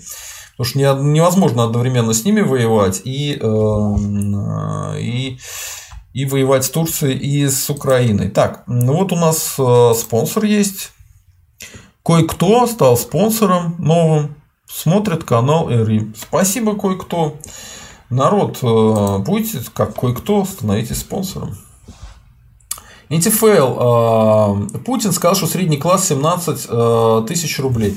Это, кстати, абсолютное свинство а, и издевательство, потому что он просто взял какие-то средние зарплаты и сказал, что средняя зарплата это и есть средний класс. Но средний класс это не средние зарплаты. Средний класс это те, кто могут у кого есть машина, квартира, дача, несколько машин на семью, которые ездят за границу каждый день. На 17 тысяч рублей вы думаете, можно это все делать? Нет. Значит, либо Путину приносят папочки, в которых э, приносят ложь, а такое бывает. И давайте смотреть правде в лицо. Э, он, видимо, согласен на то, что ему дают ложь. Либо он сам лжет. Я не знаю, выбирайте любой вариант. Э, либо он сам лжет, либо он основывается на лживой информации. Вот, например, например, ему приносили папочку. Это, кстати, не я говорю, не надо на меня наезжать, э, если что. Так, по-моему, опять мне голову срезают. Так, ага, вот так. Короче говоря, есть такая история, про которую рассказал Венедиктов. Э, Навальный сидел в этой своей Германии и э, выступил Песков э, по поводу, или Путин, что типа он дал разрешение прокуратуре его отпустить, потому что Навальный был под подпиской о невыезде. А под подпиской о невыезде его бы не выпустили в Германию на самолетике, когда он там умирал от э, отравления. Видимо, ему дали информацию в папочке секретной, да. Он же интернет у нас не смотрит, где всякая чушь. Поэтому э, он смотрит папочки, где тоже всякая чушь, как ни странно. Так вот, в папочке было написано, что находится Навальный под подпиской о невыезде. А это не так. И об этом говорю не я, Сергей Задумов, а Веник, а он же Алексей Венедиктов. знаете такого? Эхо Москвы. Вот. Так вот, э, в папочке было написано неправда, потому что Алексей Навальный, чтобы находиться под подпиской о невыезде, должен подписать подписку о невыезде. Она так и называется – подписка о невыезде. То есть человек должен подписаться, что да, я не буду никуда выезжать. Ничего такого Алексей Навальный не делал. И есть э, на эту тему разъяснение Верховного судьи Верховного суда, что если человек не подписал эту подписку о невыезде, тут вы можете что угодно говорить ему, что типа ты находишься под подпиской о невыезде. Это не работает так. Пусть он сначала подпишет, тогда он будет под подпиской о невыезде. Так вот, у нашего Путина, если его можно назвать нашим, а не британским, например, в папочках все время какая-то туфта. И он эту туфту на голубом глазу пересказывает как абсолютную правду.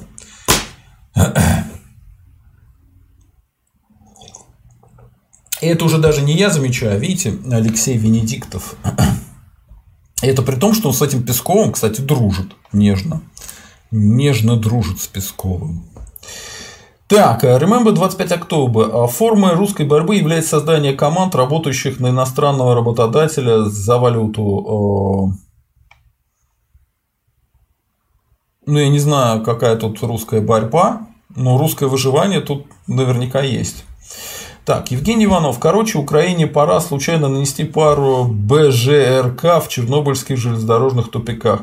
Ну, не надо такого делать. Э, зачем? Э, зачем? Там живут э, русские люди. Зачем бомбить русских людей ядерным оружием ни с того ни сего? Что за звериные какие-то что предложения? Андрей Бармалей. Я дважды средний класс по-путински. Правда, в очень маленьком городке и всего две ночи в неделю. Но проезд и обеды не трачу вообще. Ну, вот так вот. Вот так вот, народ. Вот так вот.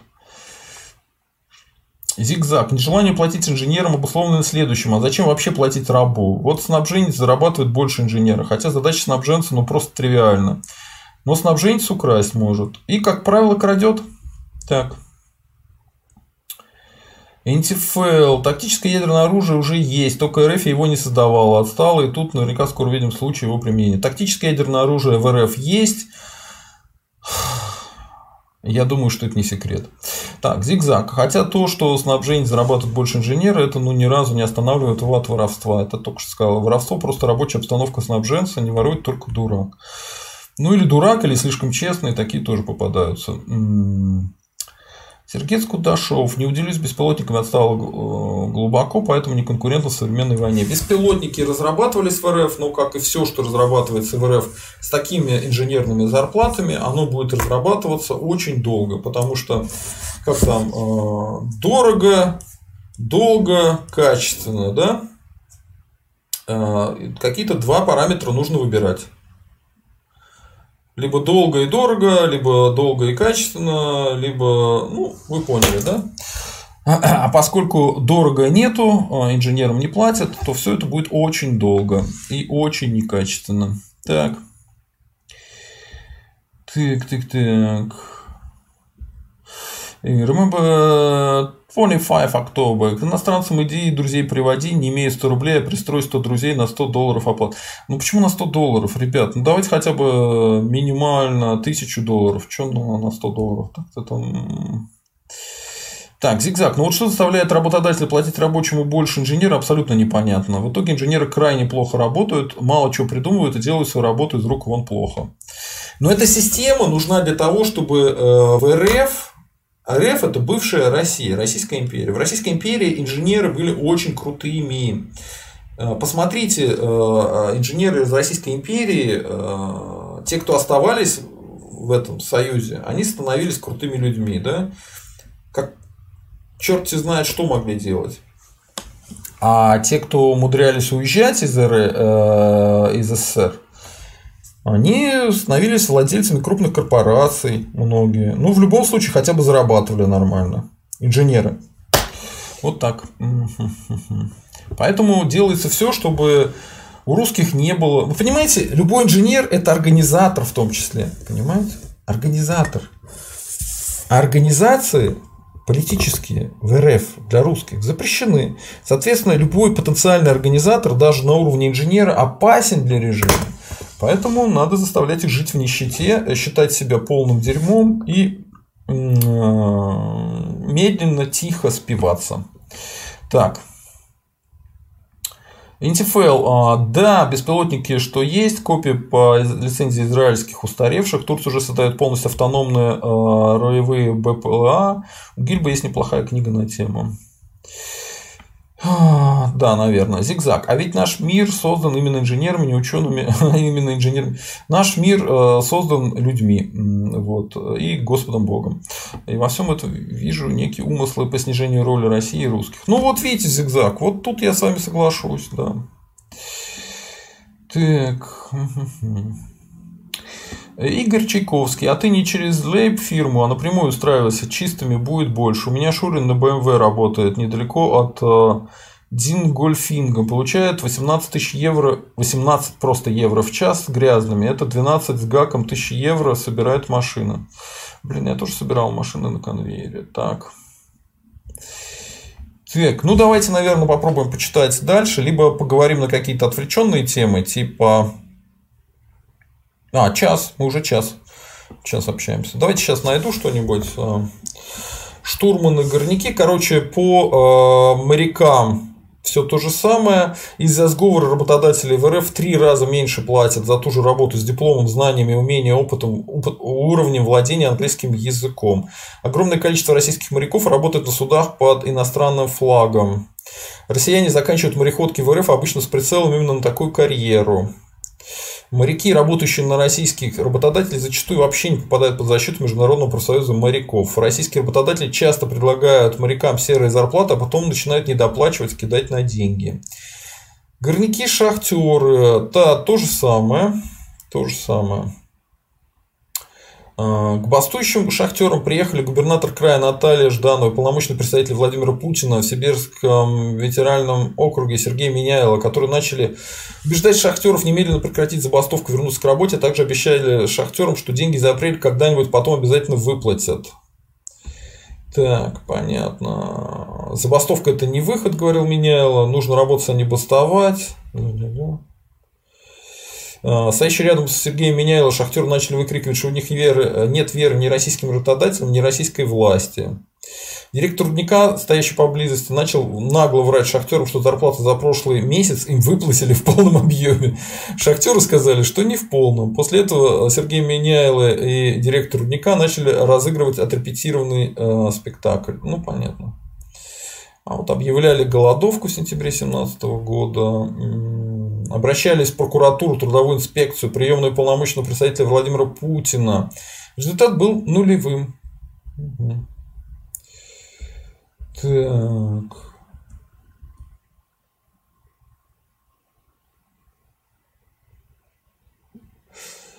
Офигеть можно. Так. Так, по швеям. А, в городе Каменск-Уральск Свердловской области швеям платят по 9 300 рублей в месяц при 40-часовой рабочей неделе. Каменск-Уральский это не село, а город с населением 169 а, тысяч э, жителей. Кстати, у меня есть знакомые оттуда. Мрачно. Например, в подмосковном городе Зарайск швеям платят 24 тысячи рублей в месяц. Ну, то есть тоже не сахар. Так. Программисты. А, фактически в РФ существует два параллельных рынка IT-услуг. Внешне ориентированный на иностранных клиентов и внутренне ориентированный на российских клиентов. Внешний рынок представлен компаниями, именуемыми в простонародье словом «галера». «Галера» – это IT-компания, нанимающая людей, работающая в бизнес-модели аутсорсинга. Так. В общем, бизнес-модель сводится к покупке программистам на местном городском рынке труда в розницу, их продажу потом в США оптом в 3-4 раза дороже. Никаких своих проектов Галера не имеет. Понятно.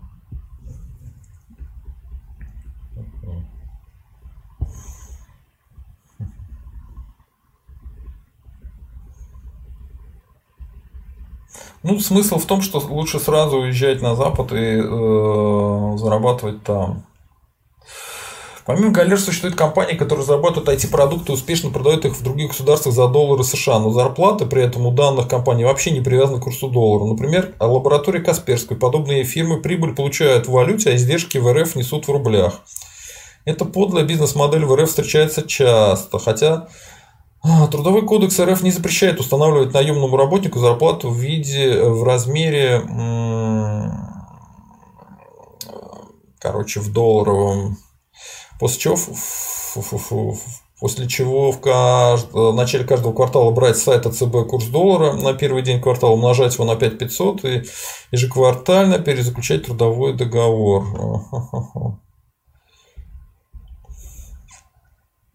Так, ну, про программистов, я думаю, вы лучше меня знаете. Я не буду вам это все дело затирать. Так.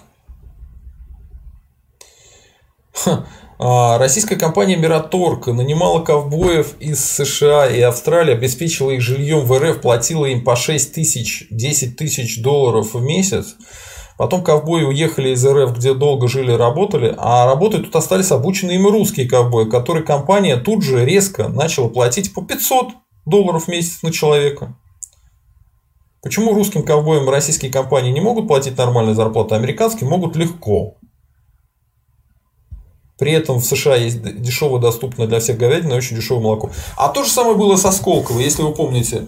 Местная профессура у нас в РФ получает копейки. А когда приглашали в Сколково американских профессоров, то им платили какие-то бешеные просто бабки, чудовищные, невероятные. И они даже могли летать каждые выходные домой. Но настолько им хорошо платили. А обычно там люди каждую копейку считают. Ну, вот так вот. Или, например, э, замена мигрантами. Да, вот в Пермском крае владелец частной фермы уволил всех адекватных профессиональных скотников, не заплатив им денег, после чего трудоустроил на их место мигрантов из Таджикистана и Узбекистана. Поработав менее трех месяцев, таджики и узбеки не выдержали тяжелых условий труда и отсутствия зарплаты, сбежали от этого работодателя работать на стройке. В итоге коров никто не мыл водой, и, ну, короче, они умерли. Вот так вот. А после этого он обратился к безработным сельским алкоголикам с предложением поработать на него за просто так. И после этого эти люди говорят, что русские не хотят работать. Так вы, сволочи, не платите ничего. Кто же на вас бесплатно будет работать? Так. Так, так, так, так.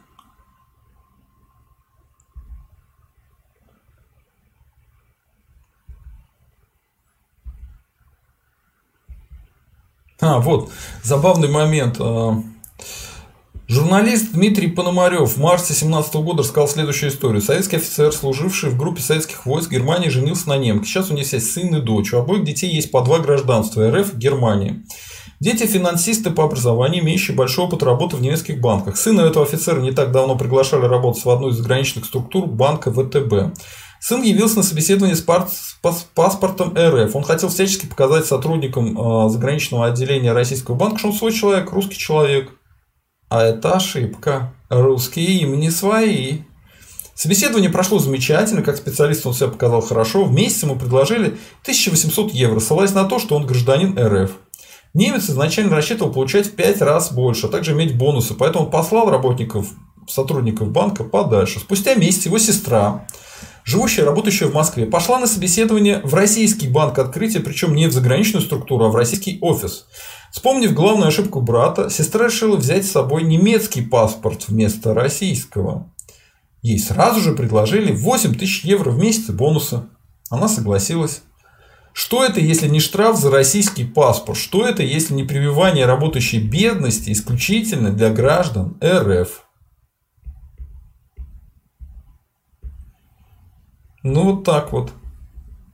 Короче, тут можно идти по всем рынкам, а, по врачам, например. Да? Самый обычный медианный анестезиолог в США зарабатывает 277 тысяч долларов в год.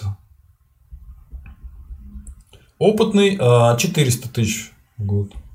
Анестезиолог реаниматолог а, в РФ зарабатывает вообще смешные суммы. 19 тысяч рублей в месяц в провинциальных миллионниках и 40 тысяч рублей в месяц в Петербурге и Москве. Напомню, анестезиолог-реаниматолог – это человек, который может э, ошибиться чуть-чуть, и вы умрете на столе.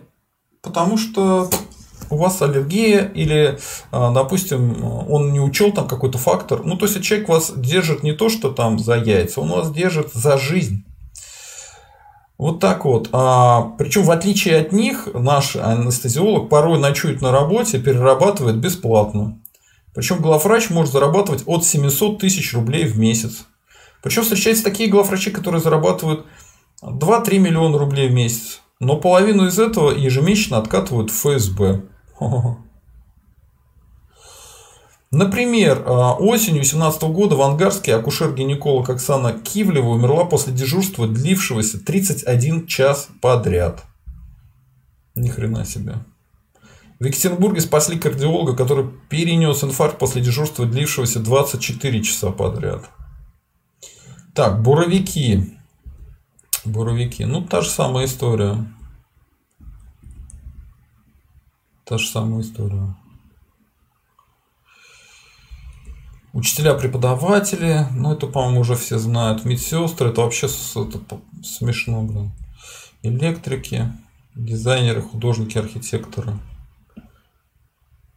Дизайнеры работают за 30-50 тысяч рублей в месяц. Ну, наверное, не совсем так. Так, что это у нас? Секунду. Да? Господи, боже мой. Так. Строители. Ну да. Системные администраторы, экскаваторщики, юристы-адвокаты. Так, ну вот тут выводы э, по, по, по брак. Ну, я думаю, мы тему с вами разобрали. Напишите, почему, как вы думаете. А, ну вот что тут еще. Неуважение к праву на планирование личной жизни и праву на отдых. Когда вы находитесь в отпуске или отдыхаете в выходной день, от вас могут потребовать немедленно явиться на работу с целью подменить вашего коллегу или начальника по неуважительной причине. Как-то я не отвечал в отпуске на звонки, меня уволили смс-кой, меня вот лично. Так что, да, есть такое. Принуждение к бессмысленному времяпрепровождению на работе. Если вы устроитесь работать продавцом в ТРЦ, то откройте для себя много удивительных вещей. Например, в предновогодние праздники директор может распорядиться увеличить работу, время работы ТРЦ до 23.00. А директор вашего конкретного магазина может обязать вас работать по графику открытия и закрытия ТРЦ. Покупателей после 21.00 уже не будет, но вы будете там один бесцельно сидеть весь день до 11, как сыч. Только потом ехать домой. Личное время и здоровье сотрудников работодатели в РФ не ценят вообще. Их даже не волнует, что увеличенный график работы не приносит прибыли. Также они могут заставить наемного работника а, работать по графику 3.1 по 14 часов в сутки и сидеть вечерами в магазине в одиночку, как сыч. Ненормированный график работы. Да, это, кстати, тоже.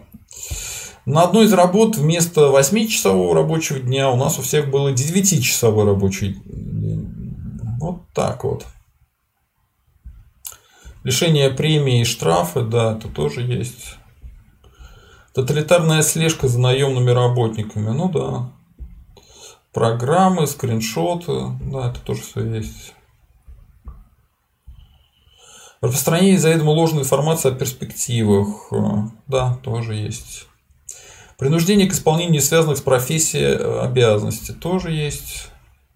Так, все, я думаю, на этом мы закончим нашу мрачную беседу и поговорим на остальные темы. Единственное, что я поотвечаю на вопросы, чтобы от этого всего мрака постепенно отойти. А, ГЗАК, перепроизводство выпускников по инженерным специальностям, плюс советская инерция, плюс российская власть. Сергей сейчас рассказывает. Но я думаю, это э, попытка искусственного сдерживания русских. То есть русских нужно опустить до уровня Африки. И по э, уровням зарплаты и доходов мы уже в Африке, собственно говоря, и находимся. Вместе с украинцами. Они по своим причинам, мы по своим. Потому что мы конкуренты. Короче, от этой власти нужно избавляться, народ. Если от этой власти не избавимся, то мы так и будем доживать свою жизнь э, вот в таком во всем. Так, э, если у вас не будет заинтересованных в своей работе инженеров, то у нас не будет скоро ничего, ни строительной отрасли, ни легкой промышленности, ни тяжелой промышленности, даже ВПК. А вы разве не заметили, зигзаг, что так все и происходит? У нас было э, самолетостроение, его нет. У нас была космическая индустрия, она разрушается прямо на глазах. Какие отрасли-то у нас осталось? Военка, военка была, да. Ну вот мне народ говорит, что там тоже все потихонечку рушится. И если директор не крутой, а не все директоры крутые, то все это дело очень быстро разрушается. Так что, когда здесь полностью все разрушится, сюда придет Навальный, и мы будем, я не знаю, чем заниматься. Опять возить из Турции товары, что ли. Так, Ninja Future. Так, ну, что сравнивать? Надо сравнивать по покупательной способности населения. Да, да, да. Так, а, э, Зигзаг. Вот вы только представьте, ядерные реакторы проектируют зачуханные инженеришки с зарплатой 40 тысяч рублей. И все-все-все их пинают, от снабженца до рабочего. Не страшно еще от того, что получится? Страшно. И должно быть страшно. Я и говорю. Если будет так все останется, как у нас сейчас при вашем любимом Путине, то будет страшно всем. Так, а, Денис Кудрев, а разница в зарплате, куда идет случай с иностранными заводами? Ну, куда? В прибыль иностранных заводов и в откаты местным, местным руководителям. НТФЛ. Зарплаты занижаются директивно указивками до определенного уровня. По идее, тоже про это рассказывал. Ну, видите, не один задумав про это рассказывает. Вот так. А, Па-па-па. Remember 25 October. Крылов упрекал русский стереотип «хочу работать за зарплату». Иван, иди в бизнес, мол. Русский прирожденный предприниматель. Эту тему вроде еще не обсуждали. Ну, э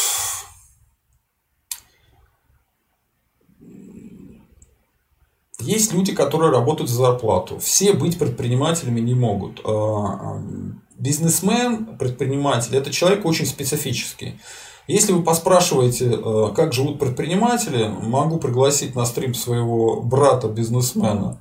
Он вам таких ужасов порассказывает, что вы сами не захотите быть предпринимателем. Потому что предприниматель не имеет никакой гарантии, что он получит какие-то деньги в конце месяца. Да? Он может вообще все потерять. И несколько раз. Каждый человек, кто занимался бизнесом, много раз все терял. Вот я, например, в том числе. А когда ты идешь работать за зарплату, так или иначе, ну, тебе эту зарплату раз в месяц там, или два раза в месяц платят. Совсем другая психология. Не так вот. Но если вы действительно талантливый предприниматель и можете здесь, то идите, никого не слушайте. А, обходите все как сможете, делайте деньги. Но, насколько мне вот брат рассказывает, большинство его знакомых стараются валить из РФ как можно дальше, потому что здесь в любой момент у тебя все могут отнять. Что бы ты там ни заработал, все в любой момент отнимут. Так. Зигзаг. Мне вот страшно, к примеру, уже. Я вот вижу, как запускается новенький ядерный реактор в Беларуси. Авария на аварии. Ужас пробирает. Вот недавно клапана в турбинном цеху полопались. Ну вот, вот так вот. Ninja Future. Надо пригласить грамотного экономиста по теме. Да был недавно грамотный экономист по теме а, Антон Любич. Могу еще раз его пригласить. Могу пойди, пойди его попробовать пригласить. Не знаю. Дмитриев Вадим. Ой, да что вам, инженеры, вот вам вакцину «Спутник» делали ученые за 15 тысяч. Приятного аппетита. Ну, я ничего про нее не знаю. Э, знаю только, что она до конца, по-моему, испытания не прошла. Сейчас только испытания она проходит. Э, нужно же проверить, во что все это выльется в будущем. Игорь Чайковский. Покупатель на, на способность так же, как и МРОД, раз в 10 выше, чем европейцы. Там продукты не дороже наших. В Германии широко развито крестьянское хозяйство, сетевики Лиди, Нет, Алди, Реве, Норма с ними сотрудничают. Ну да. Так, вот пишут, что Любич отличный эксперт, да. Денис Козырев, НТФЛ. Так иностранцев карман получается, это их зарплатный фонд. Тут еще мулька есть в том, что у нас, а, ну, допустим, у вас есть зарплатный фонд, так вы на этот зарплатный фонд должны платить там налогов очень много. И получается э, так, что, может быть, иностранцам особо там прибыли и нету, потому что даже с нищенской зарплаты они платят какие-то бешеные деньги все равно налогов. Ну, думаю, все равно лучше. Так. А, зигзаг, а, но все-все-все согласны с тем, что менеджеры должны зарабатывать больше в ядерной области, чем инженеры, которые проектируют ядерные реакторы.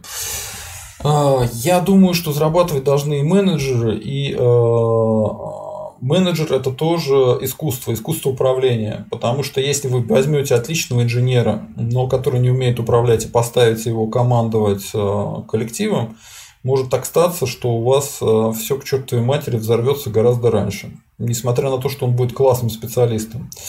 Нужно платить и инженерам хорошие зарплаты, в зависимости от их опыта и квалификации, и менеджерам точно так же.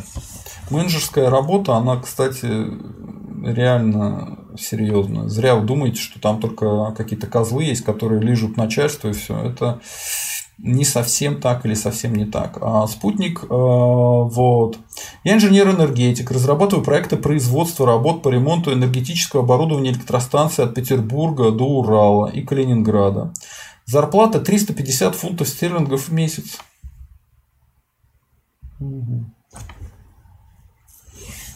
Так, фунт стерлингов, по-моему, в два раза больше, чем доллар. Соответственно, он получает что, 700 долларов в месяц? Это очень мало. Так.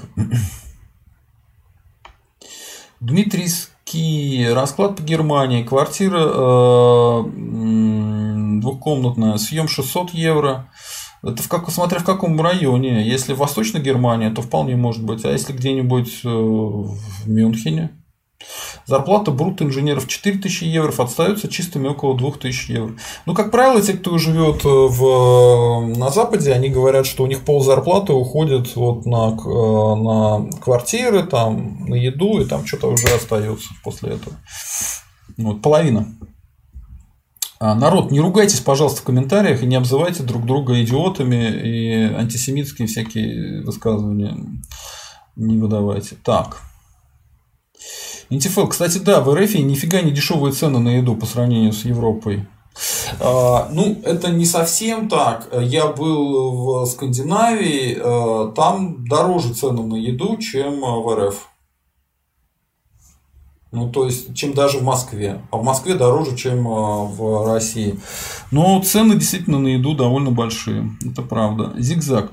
А кто вообще за 40 тысяч рублей согласится проектировать ядерный реактор? А, а, а что вы будете делать, если вы э, учились проектировать ядерные реакторы, а больше вам никто не предложит денег? Так что вот так. Так, ругайтесь прям вообще. Visivius Function. Какой ты националист? Ты коммунист щирый. Зарплату устанавливает капиталист так, чтобы ему больше денег прибывало. Understand недоученный. Нет, просто ты э, фан... dysfunction. Ты dysfunction. Ты не понимаешь, что националисты заботятся о своем народе. Естественно, я забочусь о том, чтобы мой народ хорошо получал деньги. Э, хорошо зарабатывал, хорошо жил. А вот вы, коммунисты, сволочи, мерзавцы и подонки, вы э, э, устроили нищету и эта нищета, она была в СССР. И я не хочу, чтобы коммунисты правили в РФ, э, в России. Если э, к власти придут русские националисты, то русские будут очень хорошо зарабатывать. И капиталисты будут зарабатывать тоже хорошо. А, если вы бы знали, сколько тратит нормальный капиталист на зарплаты, то это фигня по сравнению с тем, сколько тот же капиталист тратит на налоги, на всякие там откаты и так далее. Поэтому мы сделаем так, что капиталистам будет выгодно платить нормальные зарплаты своим работягам. А если они будут упрямиться, то русские националисты будут поддерживать русские националистические профсоюзы. И всяких очень жадных капиталистов мы будем ставить на место. Понятно? А коммунистов мы будем ставить тоже на место но их место у параши, как правило. Понятно, переученный дебилоид. Игорь Галковский. Нет, 600 евро – это нормальная квартира в Германии. Я думаю, в Восточной Германии. Так. Так, зигзаг. Па-па-па. Так, ну это мы не будем читать. Андрей Бармалей. Да хз, у нас кузнецы под 100к получают, именно руками мастера. Я бомж по сравнению с ними. Просечно молчу громко. Ну, кузнецы, э, это, по-моему, крайне тяжелая физическая профессия, и они, они там вообще, по-моему, долго не живут. Вот поправьте меня, если я не прав. А, в сталолитейке и в кузнечном цеху люди живут э, не так уж чтобы долго. У них куча всяких заболеваний появляется. Денис Козырев. В Германии дешевле, чем в Польше. Во Вроцлаве что-то нормальное 1000 евро. Может быть. Так. Так, да-да-да. Па-па-па.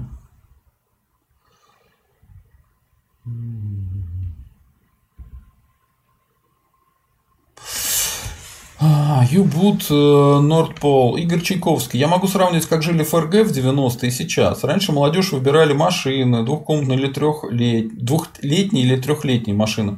А сейчас не могут приличную квартиру снять. Молодежь массово валит в Бундесарме. Ну окей. Дмитрийский 600 евро это двушка в городе Крефельд. А Крефельд это в Восточной Германии. Там просто есть несколько мест в Восточной Германии, где довольно дешевое жилье. Северная Северная Рейнсфалия.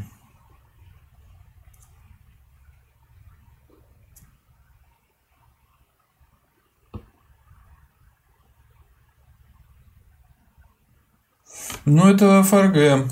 Это не бывший ГДР. Так.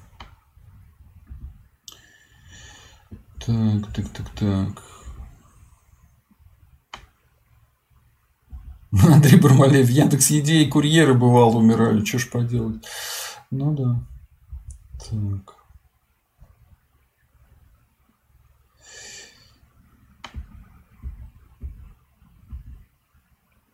Угу.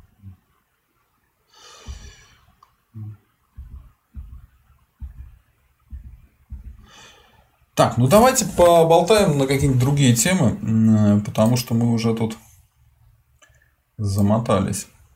Так, вот информация о протестах в Хабаровске. Меня просили э, рассказать о том, что там происходит, э, какие там происходят события. Поэтому я сейчас постараюсь рассказать сначала, что там происходит, а потом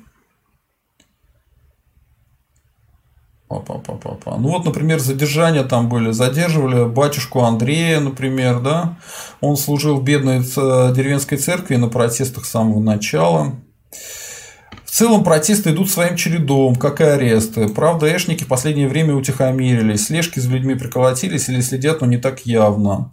Задерживали журналистов, э, выпускали, затишье до субботы. Э, протест продолжается, никуда не делся. Люди собираются по вечерам, Просто постоять и поговорить на площади. Лозунги не кричат, а, но себя обозначают. По субботам выходит примерно тысячу человек. Было бы и больше, но за несколько месяцев люди запуганы, устали, многие были арестованы. Не каждый захочет на камеру на неделю, в камеру на неделю. Если вначале выходило 50 тысяч и больше, то люди никуда не делись. И обожать гражданина-любителя э, Путина, короче говоря, больше не стали, затаились. А это хуже, чем открытый протест. Если вдруг начнется в России, Хабаровск еще многих удивит. Так, сейчас покажу э, видео с журналисткой, э, которую задерживали. И вот еще штаб Навального в Хабаровске только что выложил. Начальник Эшников звонит 16-летнему сыну Фургала мобиля, всегда едет с песней «Перемена другими» в голове колонна. Сам хозяин уже много раз сидел в изоляторе. В начале ролика лидер навальнистов Орсин а, который работает работает. А, вот что несет Эшник? А, ругается матом, запугивает, говорит, что наркотики может подкинуть. Это уже второй фургал мобиль. Первый арестован, теперь второй пытаются убрать с митингов. Если уже начали звонить детям и запугивать, значит точно боятся и ничего с людьми делать не могут. Так, ну давайте я покажу несколько роликов вот, с батюшкой, которого арестовывали. Андрей Винарский. Сейчас. Сейчас открою. Шайзе. Блин, я это не могу открыть. Так. На Ютубе. Здравствуйте. Здравствуйте. Так, сейчас посмотрим видео, отдохнем немножко Отдохнем немножко от меня. Так. Это уже шестой суд. Офигеть можно. Так. Стоп. Мне нужно сделать так, чтобы я был обязательно виден, иначе могут меня накрыть. Накрыть мне всю эту лавочку. Так, вот так вот я его поставлю. Будем так смотреть. Э, да, скажите, вот что случилось, э, как вы вообще оказались в суде вот с самого начала, со вчерашнего дня? Расскажите, пожалуйста. Да, вчера позвонили ко мне, я не знаю, кто из начальства ведет полицейского, потому что не смогли дождаться дома, я был на требах. Вот. Просили заехать в суд на Панькова, заехать на Панькова, когда я освобожусь. Вот. Э, для беседы. Пригласили. Просто не обещали ничего, просто заехать на Панькова. Заехал к 7 часам, как обещал, немножко опоздал. Ну, сказали, что протокол составляется 20.261. Вот, и там выясняли, как дальше быть после этого. Начальство полицейское дало ну, распоряжение отвести спецприемник на ночь, чтобы там провела ночь, чтобы утро доставить в суд. Вот это второй раз, когда вот спецприемник рассудили спецприемник, сам Дерзко задерживали. Потом четыре задержания было просто разрешали самому являться по повестке, ну, по документам в суд. И вот решили еще раз меня дать отдохнуть здесь приемнике эту ночь провести. Вот. Сейчас суд, документы привезли, ждем. Ага. А скажите, э, за какое число сегодня вас хотят судить? 20.07. 20 июля, июля получается. Да, да. Обалдеть. Ага. И вообще, что вы по всему этому поводу думаете? Вот э, вызов... Ну, мне трудно понять, для чего это. Это для того, чтобы я не выходил больше. Тогда надо посадить на 15 суток хотя бы, чтобы 15 суток не выходил. Если бюджет пополнить, я вечером посчитал, мне кажется, пополнение бюджета на 10 тысяч лишает бюджет 20-25 каждым человеком. Поэтому, ну, я не знаю цель. Поэтому в этом плане, если так думать, ну, я логи, логи смысла не вижу, конечно, поэтому не знаю. А может, чтобы людей подзадорить и выйти побольше, чтобы побольше вышло в субботу на улицу. Решили так. А, скажите, на какой исход, э, на, на какое решение суда вы рассчитываете сегодня? Честно говоря, мне все равно. Все равно. Хорошо, спасибо. Спасибо всем. Суд закончился, решение было принято судьей, учитывая все что все-таки виновен, и, и наказание с учетом э, положительных характеристик. Все, назначили арест одни сутки. Срок истекает после задержания в 19.10 Сегодня? Сегодня, да. Сейчас это будет свой периодник вечером. Пустят, чтобы успел на площадь к 8 часам. Если не карусель, то не устроит. Если будет карусель, то след Ну, так у вас все хорошо. Да, спасибо адвокатам. Спасибо Даже шутите? Судье. Отец Андрей всегда шутит. Спасибо а, такие пироги. Сейчас я проверю кое-что. так. Угу. Нормально. Так, идем дальше. А, нужно... Сейчас будет поставить следующий ролик. Короче, как... Это журналистка, да? Так, сейчас скажу. А, это жительница Новосибирска. Несколько огромных штрафов ей дали. Вот. Сейчас э, тоже покажем ее. Так.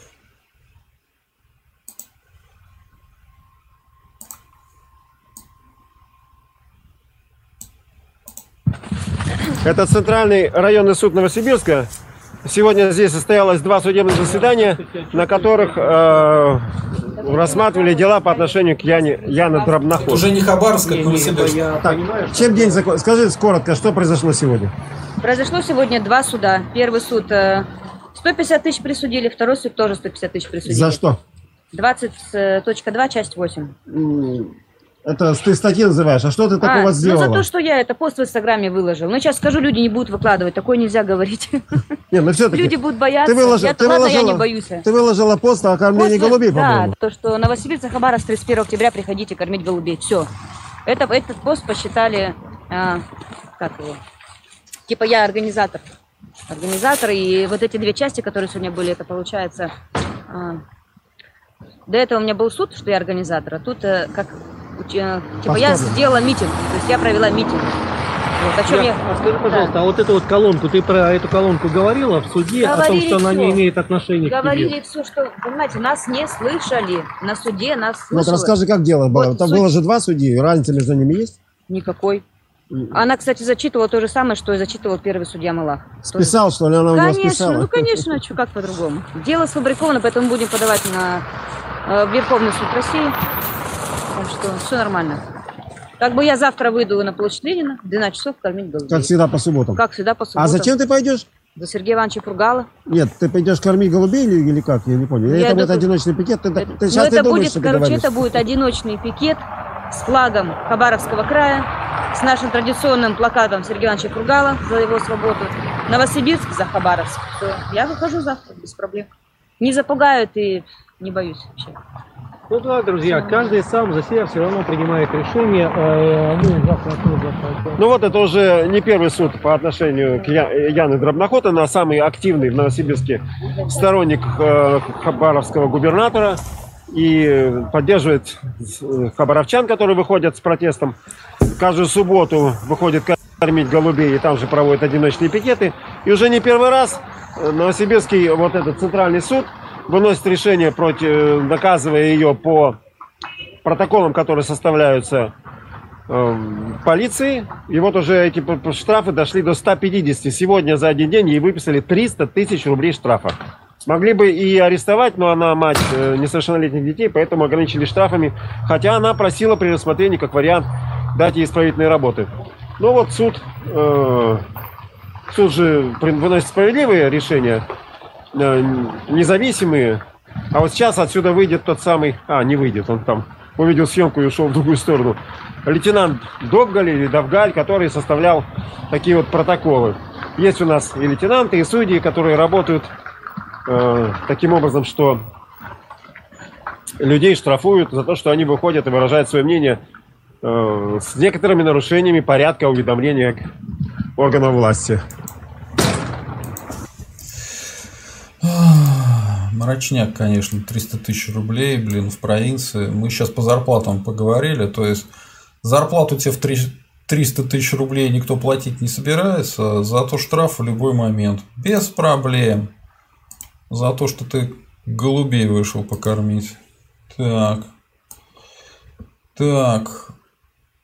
А вот это, значит, еще одна история про того же Да не- самого батюшку. Да, не надо. Отец Андрей, вот вас сейчас а, освободили. Да. И что произошло сейчас? Задержание с 18 ноября везут в 8 отделение полиции футбол. Снова Да. карусель сработала. Да? А, Замечательно. Восьмое отделение полиции. Скажите, пожалуйста. Телефон у меня, если... Ой, У меня, да. А, отзвонить, да? Включите. Да, да, да, все, разберемся. Скажите, пожалуйста. а, а, вы не можете комментировать. Мгм. Э, Не смешно. А, даже не вышел. да- даже не вышел а, из территории, его там собрали и увезли. Отца Андрея провели по карусели. То есть, э, объясняю, человек э, выходит, его сразу же снова задерживают и снова отправляют, э, снова отправляют в изолятор. Такой вот мрачняк. Так. Так, вот это вот э, журналистка. Так, блин, шайза, это тоже нельзя так делать. Сейчас. Саш, Саш, привет еще раз. Расскажи, пожалуйста, что произошло сегодня, почему тебя задержали, где тебя задержали и что тебе предъявили? А, Меня сегодня задержали на площади Ленина. Я ехала сегодня на работу. И только вышла из машины, как ко мне подошли сотрудники полиции. И я не успела включить камеру, то есть не, ну, не успела сориентироваться. Видела, ко мне подошли наши девочки. И я только успела передать им оборудование, чтобы сотрудники полиции не забрали его, не, ну, не изъяли. И меня посадили в машину, везли в отдел. И предъявили мне 19.3 непина- неповиновение сотруднику полиции за 28 э, ноября, когда Смотрите, то есть э, задним числом э, тебе предъявляют за какие-то старые якобы нарушения. На площади Ленина меня сотрудник полиции столкнул, и я мешала ему вести съемку, как он сказал. И составили еще один протокол 20.2, часть 6.1 за 24 октября. Это тоже за субботу, когда я вела эфир и шла, когда мы шли все ну, по дороге, по дорожной части, и по проезжей части, и меня там засняли и сказали, что я мешала, я преграждала путь автомобилям, в общем, нарушила все правила, и составили один протокол, и вот завтра будет суд у меня. Э, во сколько у тебя В суд? 9.30 э, в Центральном суде. Это 4 декабря. Да, 4 декабря. Центральный районный суд. Да. Это сегодня. Я понял. Спасибо большое. Так. а.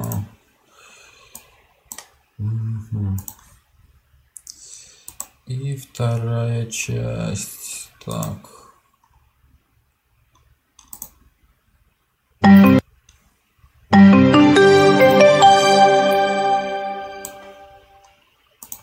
А, Всем привет! Я нахожусь в индустриальном суде.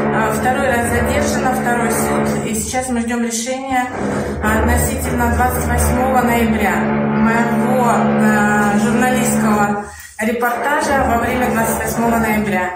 А, Я была задержана на площади Ленина 28-го, когда ожидала шествия, совершала фото и видеосъемку. Ни от кого не скрывалась. Мой э, журналистский, моя журналистская пресс-карта была при мне. Я не э, стояла рядом с полицией минут 15 и осуществляла свою деятельность в соответствии с своим редакционным заданием. Ко мне а, подошла полиция, и несмотря на то, что я показала свою пресс-карту и сказала, что у меня есть место жительства, я могу ожидать повестку в суд дома, тем не менее меня задержали.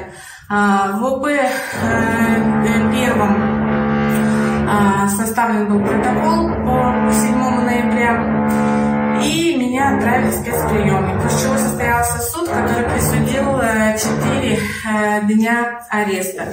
То есть э, протокол был составлен на основе рапортов, есть э, полицейские, которые смотрели в этот день только на меня, видели только видимо, и наблюдали только за мной. И написали о том, что я перекрывала, а, заражала людей коронавирусом без маски и э, э, осуществляла другие противоправные действия, именно участие в несанкционированном митинге.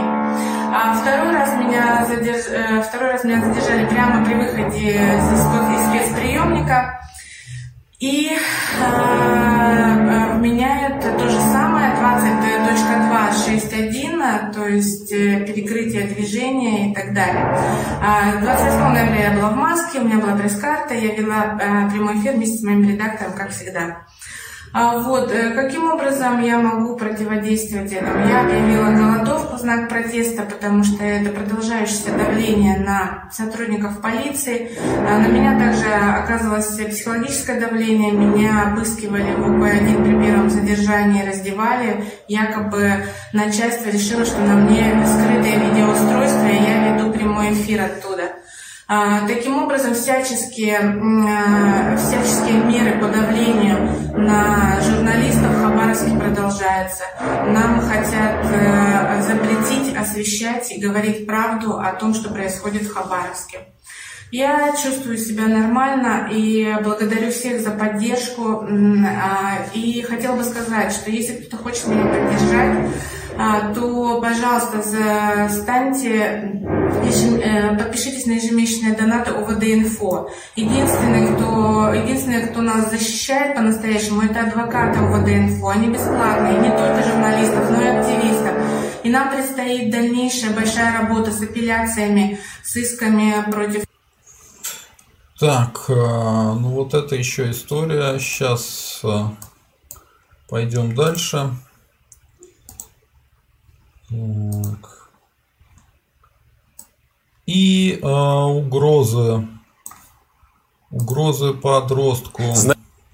Это Знаете ли вы- Навального лай... на Навальный Live. Ну, не знаю, имеет ли смысл Навальный Live показывать. Ну, раз они, по крайней мере, это сделали, почему бы и не показать? Ладно. Кто такой Александр Шустов? Это начальник центра Э. Это подразделение полиции, которое занимается борьбой с митингующими и со всеми людьми, которые имеют свое собственное мнение и выступают против власти. Александр Шустов прославился тем, что лично вместе с ОМОНом задерживал хабаровчан 10 октября на площади Ленина, в том числе меня. Также на женщину, которая пыталась снять с него маску, завели уголовное дело. Шустов любит приезжать к журналистам в спецприемник и оказывать на них давление для того, чтобы журналисты отказались от выполнения своих должностных обязанностей. Ну теперь Шустов пробил новое дно. Он позвонил 16-летнему сыну Андрея Маклыгина, водителя фургала-мобиля 2.0, для того, чтобы давить на него и заставить отца отказаться от протестной деятельности. В прошлую субботу, не ходил, ребенок заболел, то другое. Но, блядь, на отца не давят, вот машина, вот езжай, люди кредит тебе дали. Да он уже, по-моему, столько вот за, за людей ну, поднастрадался. И сейчас, понимаешь, вот это вот типа авторитетные друзья, Смоленский тут понятно, тут у него политика в голове, у него там и революционные всякие фишки. Но при чем здесь твой отец-то? Ну, он хочется тому там Смоленскому быть революционером. Ну, пускай он сам свою жизнь строит. Да, ну, все это кончится все плохо. Это однозначно. Здесь как бы, ну, ехали по-взрослому. Твоему отцу это все зачем? Ну, нормальный мужик уже, ну, как бы вот Елена Витальевна за него переживает. Уже, вот, понимаешь, тоже вот и в чатах везде, говорят, чего сели на мужика и ноги свешали. Мы со стороны видим, что просто его имеют, используют. Но есть у мужика как бы свое. Хочет он политикой заниматься, кто ж против-то? Ну пускай идет депутаты, пускай идет в администрацию, пускай создает свою партию. Ну нахера вот эти все площади, вот это вот там вся эта нечисть, которая собирается. Окружил судьями себя. Ну понимаешь, с кем поведешься, с того и наберешься, ты же знаешь сам, Максим Андреевич. Но люди уже подсидели все. Сколько? Четыре судимости у Квашникова. Тоже уж три у Смоленского. Ну отцу зачем все это надо? Я просто хочу поговорить, ты взрослый мужик, я знаю, что ты тоже переживаешь, и ты Смоленскому уже фары протирал, чтобы отстал от отца. Ну, блядь, они, понимаешь, вот за твоей спиной они понимают, что ты как-то, ну, отца авторитетом пользуешься. Вот они, вот твой сын там, что он там, так, с нами.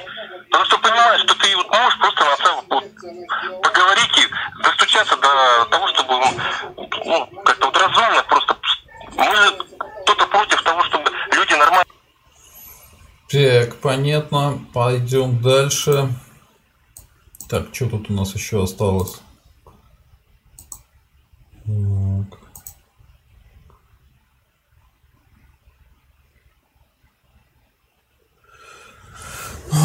Ну, лучше сами посмотрите полностью это видео, потому что бог его знает, вдруг они мне еще кинут, что я их контент использую. Так, э, ну такая история. Сейчас я хочу посмотреть, что у нас тут осталось. А, вот у нас остался чудесный Медведев. Чудесный Медведев. э, Он недавно сделал заявление. Заявление такое. Рост миграции приводит к увеличению нагрузки на региональные и муниципальные системы социального обеспечения. В результате они зачастую не могут в полной мере оказывать услуги не только мигрантам, но и коренным жителям, сказал Медведев. Это цитата по ТАСС. Он также отметил нарастающую угрозу этноконфессиональных, этноконфессиональных конфликтов между мигрантами и российскими гражданами. Нужно наладить эффективную работу по прогнозированию этноконфессиональных конфликтов между местным населением и мигрантами, подчеркнул Медведев. По его словам, в среде этнических землячек зачастую работают эмиссары экстремистских и террористических групп, разжигая религиозную и национальную ненависть. Ну, вроде все правильно говорит, да? Теперь смотрим, а, что он говорил два года назад. Сейчас. Сейчас я врублю это. Это надо видеть. Трудовые мигранты из Таджикистана смогут дольше находиться в России. Срок регистрации планируется увеличить, а также упростить требования для получения патента на работу. Это одна из тем, которые обсудили Дмитрий Медведев и премьер республики Кахир Русалзада. Глава российского правительства находится в 2009 году. Эмма Малир, пост председателя. Обсудим актуальные вопросы на Таджикистан актером Граничный, который первый визит заграничный, который я совершаю после назначения на должность председателя правительства. И это совсем не случайно происходит именно в вашей прекрасной стране. А Хочу еще раз выразить слова благодарности за приглашение. По итогам первого дня визита подписали несколько документов в сфере образования и миграционной политики. Русскоязычная образовательная школа в городе Кулябе будет и дальше развиваться, а гражданам Э, Вот такая история. Но это как бы тоже не конец. Отмотаем еще назад, когда он был президентом. Так, сейчас. Где тут у нас? Это в 2012 году, что он говорил.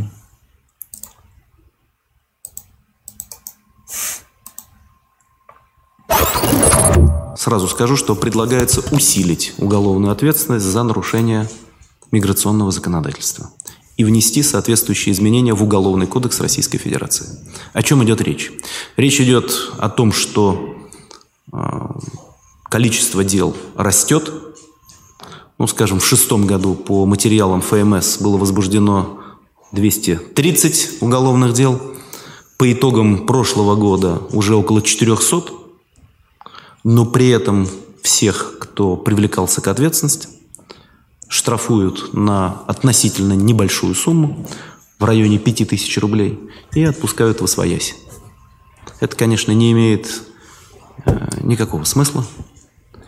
В этом случае нет ни репрессивной составляющей, ни мотивирующей в виде э, денежного наказания, которое следует за подобные правонарушения.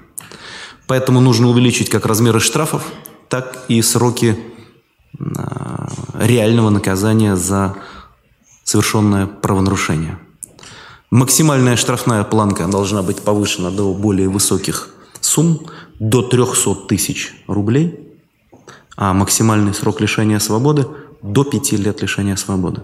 В случае же, если речь идет о действиях организованной группы лиц, наказание может быть еще более строгим, до 7 лет лишения свободы. Ну вот так вот. э, Так что что там будет через еще через два года, мы не можем сказать. Это непредсказуемо. Может быть, может быть он опять э, будет э, за мигрантов. Не знаю, не знаю, не знаю. Так, а, а, идем дальше. Что у нас тут еще есть? А, а, Песков назвал нецелесообразным рассуждение о признании ДНР и ЛНР. Дальнейшее затягивание украинской страной выполнения Минских соглашений только осложнит ситуацию в самопровозглашенных Донецкой и Луганской народных республиках. ДНР и ЛНР рассуждения об их признании Москвой в Кремле считают нецелесообразными. Где тут логика, я не понимаю. То есть 6 лет Минские соглашения Украиной не исполняются. Зеленский тоже сказал, что не будет исполнять. А признавать ДНР и ЛНР не будут. Это нецелесообразно. А целесообразно что? Еще 6 лет ждать? Вот что они говорят. А, В данном случае какие-то эвентуальные рассуждения считаем нецелесообразными. Сказать можно только одно, что, конечно, затягивание Киева выполнения условий Минских договоренностей, Минского комплекса мер будет лишь дальше осложнять ситуацию в плане этих двух самопровозглашенных республик. Ну так, а ранее в пятницу посол России в США Анатолий Антонов заявил, что команда президента Украины Владимира Зеленского не может создать политические условия для мирного разрешения конфликтов на Донбассе. И я не знаю, может быть, вы слышали об этом, но меня вот поразила новость такая. На участке пограничного управления ФСБ России по Белгородской и Воронежской области 4 декабря пограничным нарядом пресечена попытка нарушения границы из Украины в РФ тремя вооруженными неизвестными. При попытке задержания нарушители оказали вооруженное сопротивление. В результате ответного огня один из них получил ранение, несовместимое с жизнью, двое скрылись на территории Украины.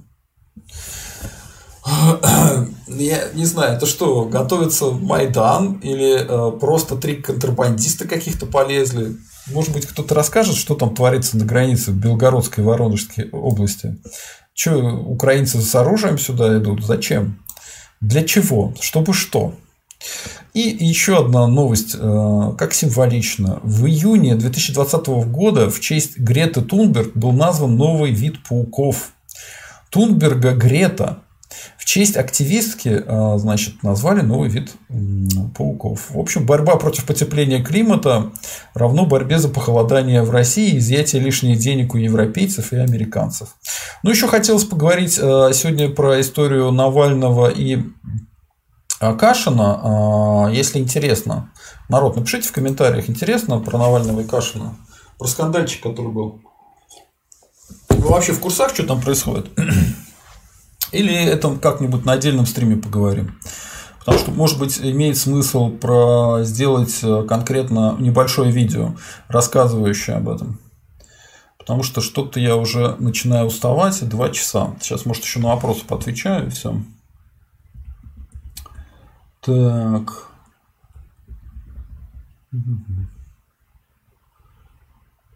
Интифел, в чате немцы, что ли? Откуда такая осведомленность по Германии? Уже все туда свалили? У нас куча немцев в чате бывает. А, криптоколониальный балдеж. Вчера прочитал комменты под рассуждением Любича у Караулова на канале. Там половина не понимает сказанного. Хотя Антон предельно доступно излагает инфу. А, ну, бывает, бывает. Поэтому пусть приходит к нам на канал. У нас люди все все понимают. Вспомнилось, как Роман Фролов высказывался про низкий интеллект большинства людей. Есть ли вообще смысл пытаться достучаться до 70% людей, чем IQ меньше 110%? 110, э, ну, 110. Э, хороший вопрос. Дело в том, что они хорошо понимают эмоции. Поэтому можно за счет эмоций э, до них что-то доносить. Так, Ninja Future. Проблемы с пальмовым маслом везде по миру, не только в РФ. Это еда для бедных. Есть деньги, ешь нормальную пищу. Дмитрий Ски. Уже свалили в Германию, вернулись по программе переселения соотечественников. Сейчас, наверное, из-за безработицы опять назад в Фатерлянд. Ничего себе. Мобильность. А в РФ их ждет работа за 15 тысяч рублей. Профит. Так. Remember 25 October. Деньги портят русских, духовность портится. Ну да, во все. А, Весивиус Function. Блин, дебилы. Причем здесь губернатор зарплаты сотрудников частных предприятий? Дебил-то ты у нас, function. Dysfunction. Потому что губернатор вызывает начальников не просто иностранных компаний, а не просто частных компаний, но иностранных компаний. И требует от них делать зарплаты меньше. ГЗАК, а вы...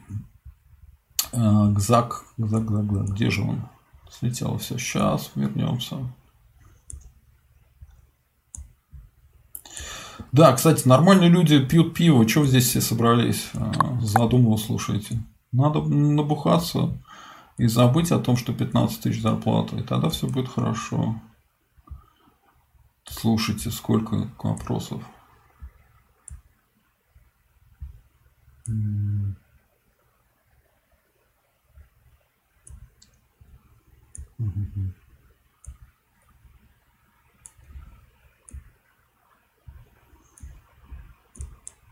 Гзак, а Сергей, вы про какой-то совок уже рассказываете. Да не про совок, в том-то и дело. Про Эрефию мы рассказываем. Про Эрефию. А, Дмитрийский в Германии очень много русских вывозят девушек и умы. Ну, правильно делают. РФ не Россия. Remember пишет, есть ли вообще смысл пытаться достучаться до 70%, чей IQ меньше 110? Тут вопрос веры. Если эти люди вам верят, стучитесь. Если нет, то нет. Нет, просто нужно информацию выдавать в эмоциональной форме. Тогда, скорее всего, они вас будут слушать. Э, тем более происходит политизация общества.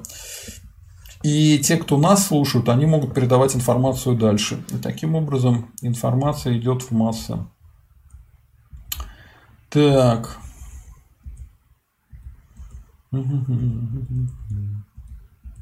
Дмитрий Ски. Еда в Германии качественнее, чем в РФ. Там не, стоит, не стоит задача отравления населения, есть строгий закон о продуктах питания. Lebensmittelgesetz. Gesetz. Gesetz. Черт все знает. Короче говоря, про еду согласен. А, Я с удивлением узнал, что, оказывается, обычные шоколадки в Германии для Германии одного качества, шоколадки из Германии для Польши другого качества, шоколадки из Германии для РФ третьего качества. Ну, вот так вот.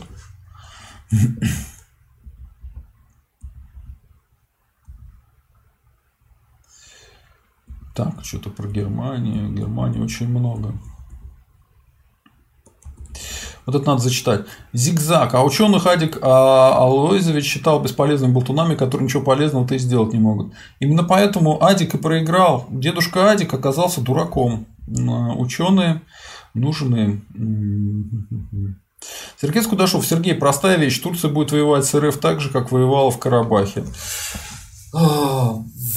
Вы не сравниваете несравнимое. А, конфликт в Карабахе – это конфликт 10-миллионного а, государства, да, с какой-то там с государством, в котором всего население было что-то там несколько сотен тысяч, да, официально. Ну, еще Армения была, еще 3 миллиона. Ну, то есть, в любом случае, в три раза меньше народа. А, конфликт Турции с э, РФ э, военный, он, во-первых, не нужен обеим сторонам, потому что а, из-за чего это делать? Ну, цель какая? Вот, э, чтобы что? Чтобы а, отбить Крым? Дело в том, что если это будет проделано, то все экономические проекты между Турцией и РФ накроются медным тазом. Так что это невыгодно ни Турции, ни РФ. А, поэтому никакого такой войны не будет и нечего про нее рассуждать. Это абсолютно смешная тема, все равно, что там будет ли война из-за Луны у нас с Китаем. Может будет, может не будет, но это не актуально. Дмитрий Ски, Сургут это круто, зимой 40. А, был один раз в командировке только для закаленных. Я тоже там был а, в командировке. Они еще пьют как ненормальные. Ну, пили, по крайней мере. Это было в нулевых. Вот. Э, но там вот на такси люди в булочную ездят. Да. Так, а Сергей Скудашов. В Сирии турки и так бьют РФ, в Либии наше наступление остановили именно турецкие БПЛА. Там э, крайне мало наземных сил э, российских. Там, по-моему, только полицейские были. Поэтому, если они кого-то и бьют, то явно не российские силы. И, насколько я знаю, ничего они там не бьют, а там есть совместно турецко-российские какие-то патрули. Поэтому это все не так. Но лучше, конечно, спросить Стрелкова. Пусть Стрелков э, говорит. А вот Ninja Future пишет, что сейчас потеплело в Сургуте, когда обычно минус 30, а за окном сейчас минус 15.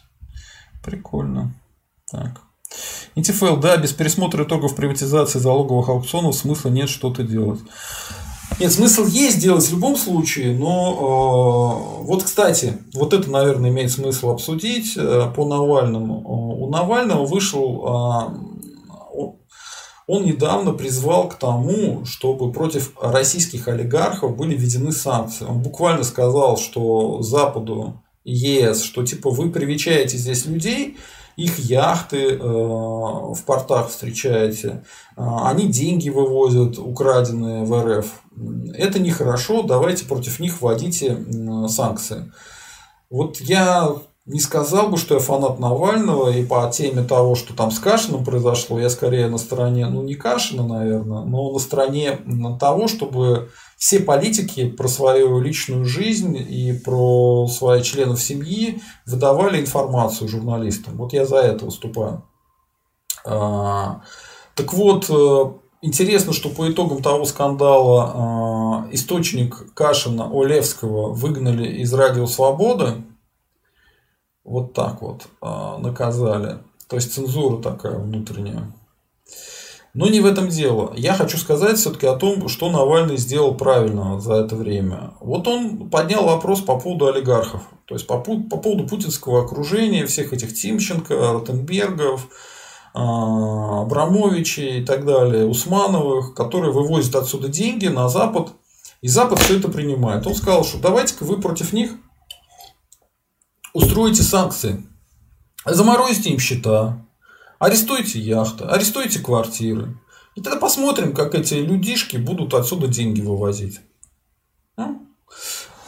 тогда они по-другому как бы зашевелятся. Вот. И я хочу сказать, что Навальный абсолютно прав, он э, правильную точку взял, и крайне интересно, что европейцы по этому поводу скажут.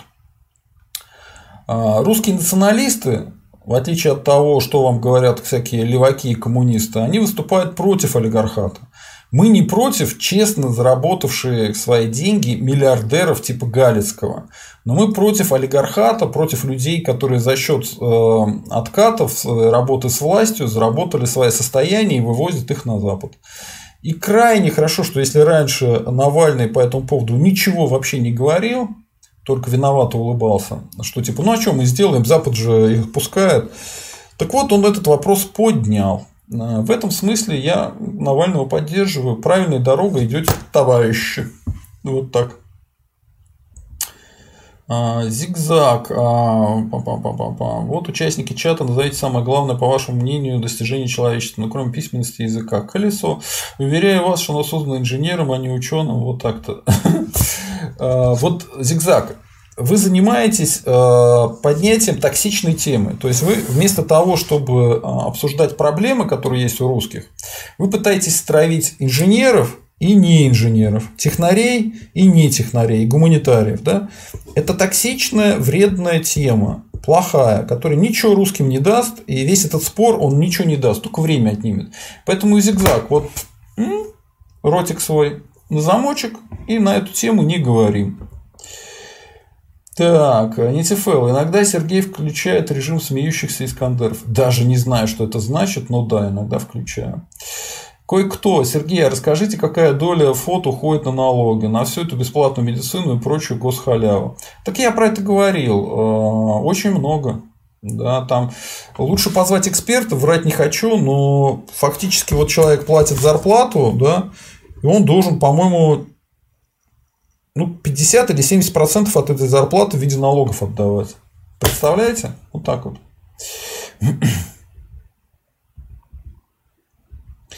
По поводу, кстати, БПЛА, хочу сказать Сергею Кудашову. По поводу БПЛА э, у нас есть рэп. Включаешь рэп, и все эти БПЛА падают. И все. Так, э, пам-пам-пам-пам.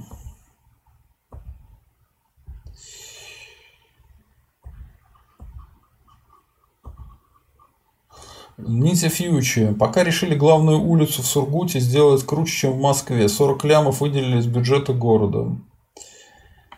Не знаю, украшениями что ли? Лучше бы э, бизнес поощряли. Гзак, в Москве хата офигительных денег стоит. Московские зарплаты всегда стоит поправлять на стоимость съема квартиры или ипотеки. Абсолютно согласен, да. А Ниндзя Фьючи. Это только проектирование. Это, это, это, ладно. У нас, помню, бюджет был больше 20 ярдов в год. Вообще Сургут прикольный город, живут там прикольные люди. Я с ними много общался. Сибиряки.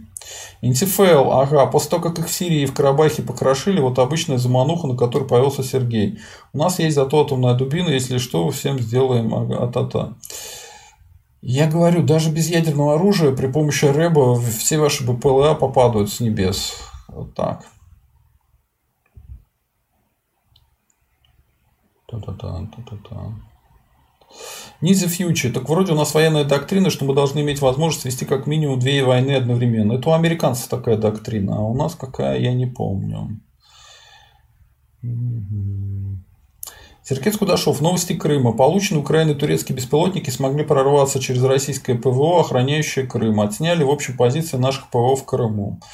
Поскольку позиции наши ПВО в Крыму, они э, мобильные, можно позиции поменять, поставить там еще рэп, и все, что они там достигли, э, уничтожить. А в следующий раз сажать эти турецкие БПЛА на нашу территорию при помощи рэп. Так. Эм. Ура, Борман, а ты не планируешь стрим с Демушкиным? Лучше на вы, конечно, но с Демушкиным э, я ему раз 5 писал, наверное. Он какое-то время отвечал, потом перестал отвечать. Так что, ну, наверное, не хочет э, приходить ко мне на стрим. Так что, увы и ах. Увы и ах. А так бы я его пригласил Демушкина, почему бы и нет. Мне просто интересно, я увидел, как на него наезжают всякие сумасшедшие люди и явные АПшно-чекистские людишки. Так что по Демушкину у меня меньше стало вопросов, чем раньше. Так что Демушкина могу пригласить. Так.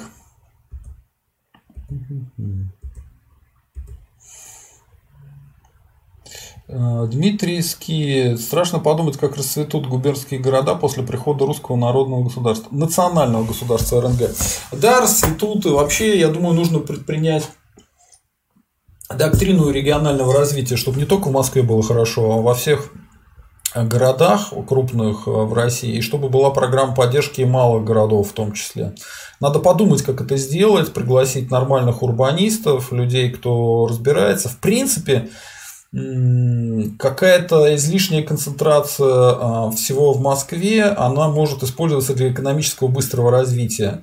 Но нужно продумать и то, как малые города могли бы развиваться. Ну, например, если будет э, нормальная а, поддержка бизнеса малого, экономики в этих городах, будет промышленная политика, я думаю, все это можно будет сделать. И жить будет хорошо не только там в Москве, эм, Краснодаре, Санкт-Петербурге, Новосибирске, но и в малых городах, в какой-нибудь Рязани там.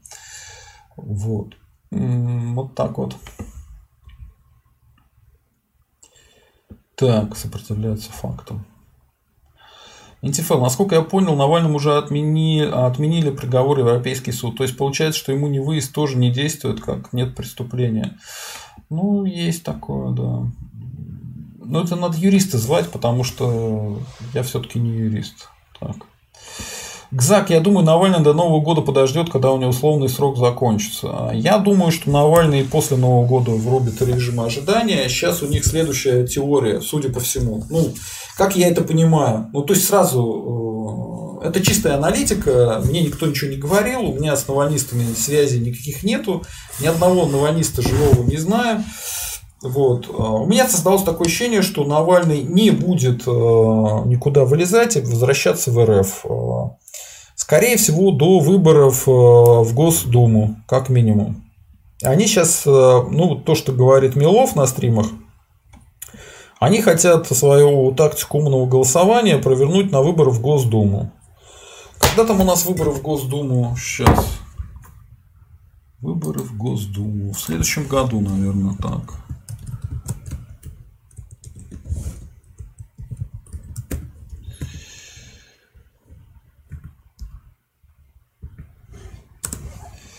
Так. Да, в 2021 году а, аж 19 сентября. Ну, то есть они на год все отложили.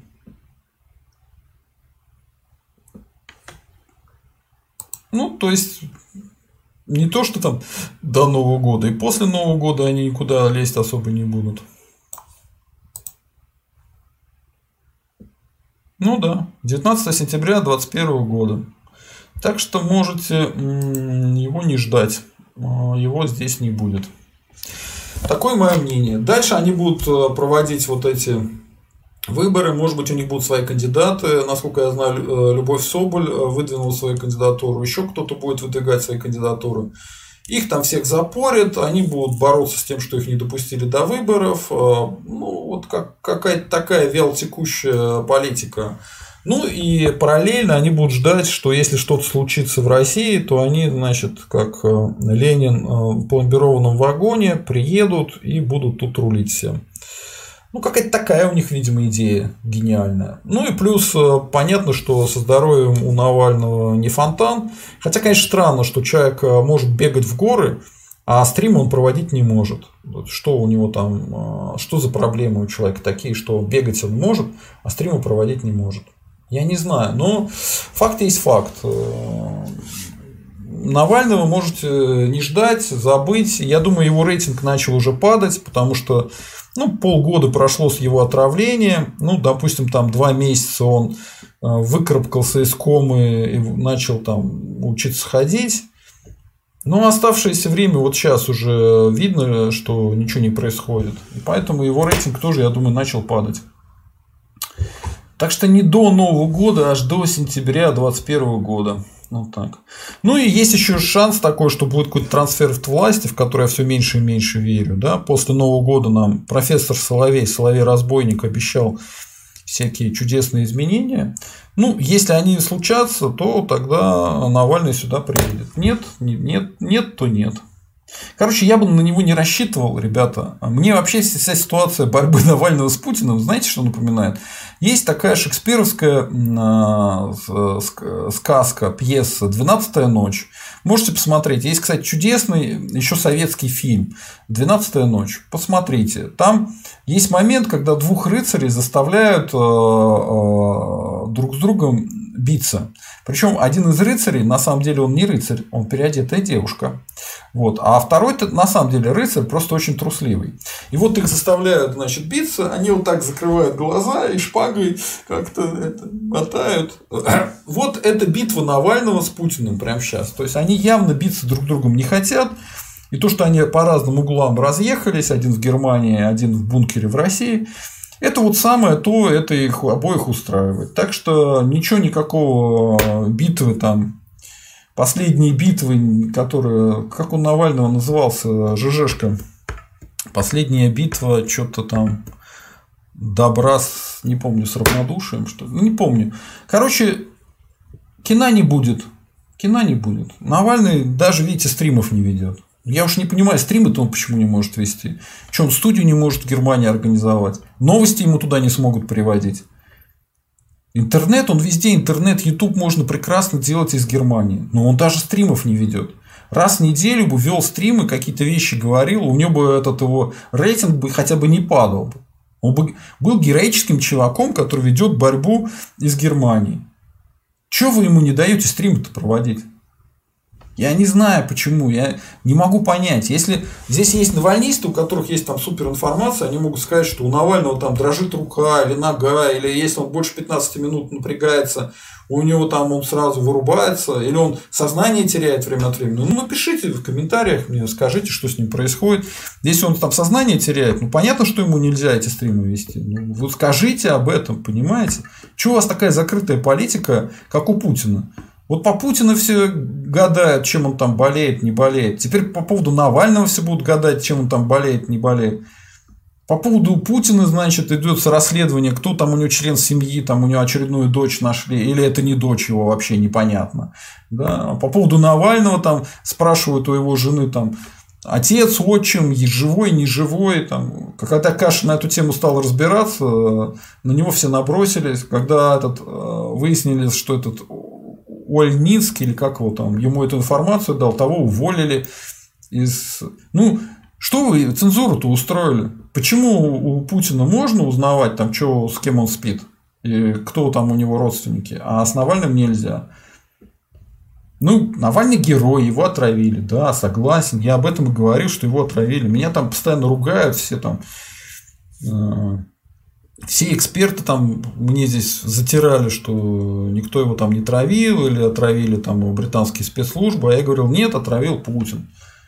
Ну и что, вот я как бы его изначально защищал, если я сейчас что-то ляпну опять про вот э, жену Навального, тоже навальнисты будут говорить, что я какой-то там негодяй, и мне Кремль за это платит. Ага, платит. Короче, что-то с ними не так, с этими рыцарями, которые так борются, как в 12 ночи. Что-то с ними с обоими не так. Надежд, надеяться на них не надо. Это какая-то чужая игра, которая... Короче, проще наш канал развить, из этого что-то получится с, большим, с большей вероятностью, чем с Навальным. Блин. Так. Э,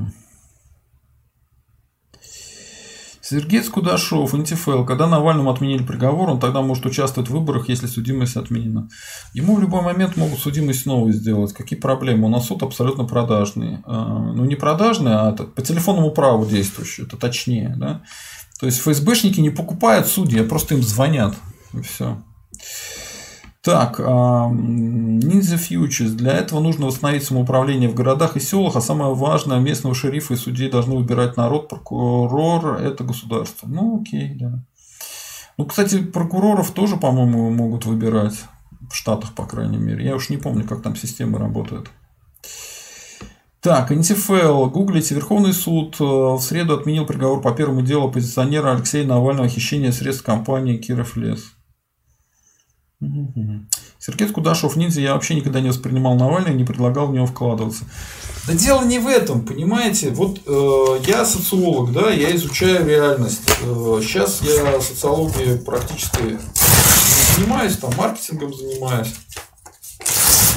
Социология в РФ, как и в э, Белоруссии, как и в КНДР, она сейчас как, ну, является типа пропаганда, да, отрасль пропаганды. Поэтому мне там не интересно. Я все-таки честный специалист в своей области. Вот. Играть в их игры мне не интересно. Поэтому социология сейчас не, нету нормальной в РФ. Там ФОМ, ВЦИОМ, Левада-центр, это все фигня и туфта для дураков. Но я вижу конкретно Навального, и он является политической фигурой. И событие с Навальным, отравление Навальным, было очень интересным, и оно говорило о том, что какие-то процессы происходят в РФ непонятные нам. И то, что я сразу понял и вычислил, что это действие конкретно российских властей, но это все подтвердилось. Все подтвердилось, все так оно и есть. Они до сих пор не сделали расследование дела. У них до сих пор там предварительное расследование. Уже несколько месяцев, там, больше четырех месяцев у них предварительное расследование. УЗХО уже на эту тему выдало как бы решение, что явно отравление не хочет расследовать э, российская страна. Было вранье со стороны э, там, МИДа нашего и так далее, Пескова, со стороны Путина уже по этому поводу было вранье. Я уже говорил, что непонятно, то ли он сам врет, то ли ему бумажки дают неправильные. Вот. Но в целом вот такая история. Поэтому Навальный был интересен крайне летом. Я поэтому про него и делал постоянно стримы. Ну, сейчас-то он не интересен. Сейчас самое интересное, что он сделал, это предложил э, санкции вводить против российских олигархов. Вот это интересно, да, я про это и рассказывал уже его вот этот конфликт с Кашиным уже не так интересен. Ну, хотя там можно рассказать суть, там, что было, кто там. Ну, в принципе, тоже это фигня, мел, мелочевка. Ну, то есть, это просто их характеризует э, закрытость на команду Навального, но не более того. Вот. А сейчас, когда можно понять, что Навальный будет сидеть в Германии, он получил там визу, продлил свою, то есть он там, видимо, будет до сентября точно следующего года сидеть ждать у моря погоды. То есть мы тут все сидим у моря погоды, ждем. И лидер оппозиции тоже ждет у моря погоды. И Путин ждет у моря погоды. Прямо сборище любителей подождать у моря погоды. Ничего не происходит, ничего не интересно, поэтому я принял решение токсичные темы к чертовой матери со своего канала прогнать и говорить э, какие-то темы, которые действительно волнуют добрых русских людей, которые могут приблизить э, русское национальное государство. Все как бы в режиме годить мне неинтересно существовать. Так. Поэтому подписывайтесь на канал, подписывайтесь, да. Дмитрий Ски, точно народовластие через советы без комиссаров, народный суд и милиции. Да не нужен никакой народный суд и милиции, и комиссары, можно шерифов, полицию и депутатов. Зачем? Зачем вам вся эта имитация красной фигни? Так.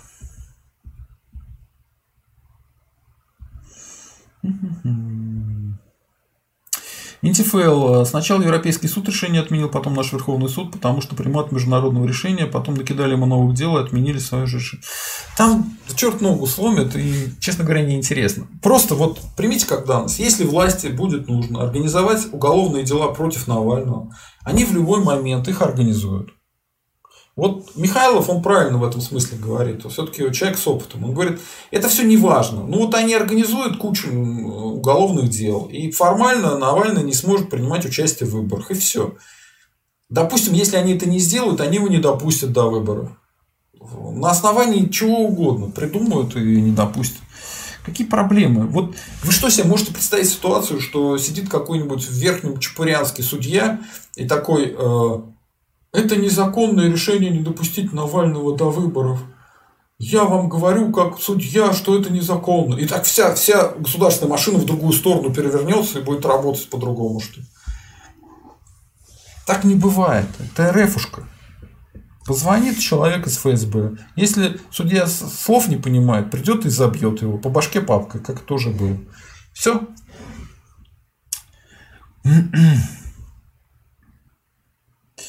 Зигзаг. А вот, допустим, в отсталой Монголии учитель зарабатывает 140 тысяч рублей. Ну да, окей. Не знаю, сколько они там зарабатывают.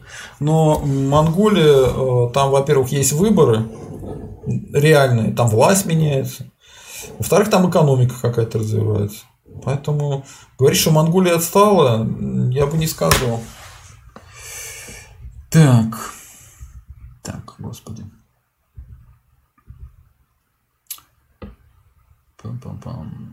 Зигзаг. Средняя, подчеркиваю, средняя зарплата в Китае 70 тысяч рублей. То, что средняя зарплата в Китае больше российских, давно всем известно. Тут ничего нового не скажешь. Так.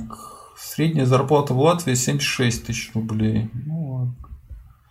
Слушайте, зигзага особо не слушайте, потому что он иногда загоняется, начинает цифры от балды брать. Так.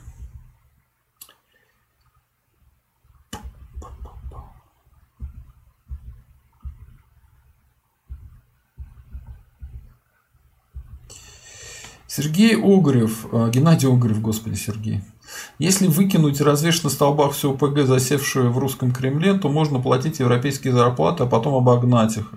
И РИ до 2017 года и шла к этому. Ну, все правильно. Интифел. Задумучу куратор позвонил из Кремля. Уволили смс-кой. Ахаха. Да, НТФЛ, по поводу уволили смс правда, по поводу того, что куратор позвонил из Кремля. Ребят, если мне из Кремля звонил куратор, вы думаете, у меня было бы 10 тысяч подписчиков? Да у меня бы, как у Дудя, все было бы в шоколаде. Так что нет, Кремлю на меня наплевать. Так. Супер Армата пока есть только на бумаге. Ну, она есть не на бумаге, а в этих экземплярах, но массового производства нету.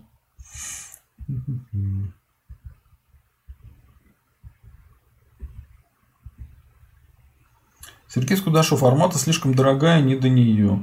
Если э, какое-то оружие очень дорогое, но оно может доминировать на поле боя, то надо платить деньги. Вот этот самолет американский, как он там назывался, э, что-то там 35, не помню. Он был очень дорогим, но сейчас его по всему миру начинают принимать на вооружение. Допилили, и если там 5 лет назад смеялись над этим самолетом, то сейчас этот самолет, он крутым считается. Так. Вот люди уже бухать начинают, судя по всему. Ошибки делают. НТФЛ. Время танков ушло экономически невыгодно. Махина стоимостью в 5 лямов долларов уничтожается БПЛА легко за 10к USD плюс армата ничего не готово, ни двигатель, ничего. Ну, во-первых, есть система защиты, можно рэп туда поставить, и не будет такой проблемы. Ну вот я вижу, у меня постепенно снижается количество просмотров. Давайте я сейчас вопросы поотвечаем и на этом закончим. Так. Денис Козырев, Чубайс назначит спецпредставителем президента по связям с международными организациями. По масонской линии, видимо. Ну да. Хорошо. Так, если это правда, конечно. Так. Таня сможет не надо так про власть, репрессии пока никто не отменял. Ну а что, если я не скажу, кто скажет? А меня не жалко. Задумывал вообще не жалко. Так.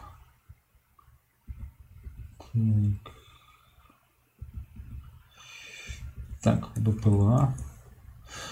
НТФЛ. Краснуха последней итерации гасит радары БПЛА, но новые БПЛА будут ориентироваться не только по радарам, но по обычному видению. Искусственный интеллект это все потянет, автономный будет, им не нужен оператор. А, а, рэп может гасить любую электронику, поэтому БПЛА всегда будут э, очень легко а, падать. Так. Э, русский священник. Слышал об этом. Развитие БПЛА а, опережает развитие рэпа ПВО. К тому же туркам а, продали С-400, которые они с американцам тут же решили разобрать по косточкам, чтобы бороться с ней. Ну, это я тоже слышал, но вы послушайте, что сейчас американцы сказали. Они вводят санкции против турок за то, что те купили С-400 и не будут продавать им свой этот самолет, который вот 35 там что-то. Поэтому что-то там они, видимо, с американцами все-таки не разобрали по косточкам. Так. Но само по себе решение, конечно, продавать С-400, ну, такое не очень. Так, БПЛА, БПЛА. Прямо военные специалисты сидят у нас тут. Народ, вы что, правда, реально военные специалисты? Добра с нейтралитетом, да, все правильно, добра с нейтралитетом. Так, ага.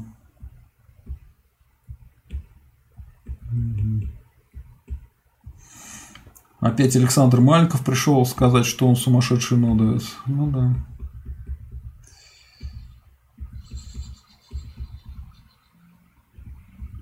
Концентрация населения. Весь мир голодных и собак. Ну все, на F 35. Ну, пусть F35, да. Народ, спасибо, кто смотрел. А, не забываем, что вот по банкротству можете обращаться по этому телефону. Это наш новый, так сказать, спонсор. Мы с ним делаем интеграцию.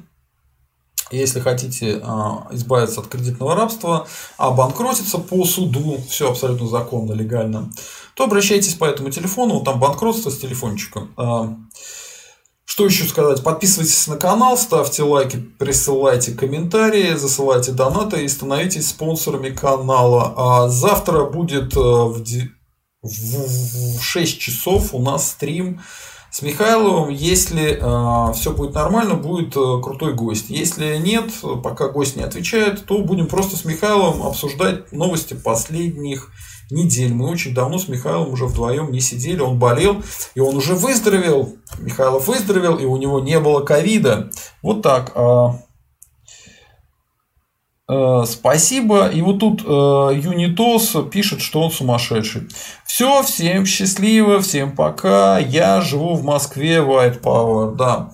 Всем пока. Становитесь спонсорами канала. Слава России и русские вперед!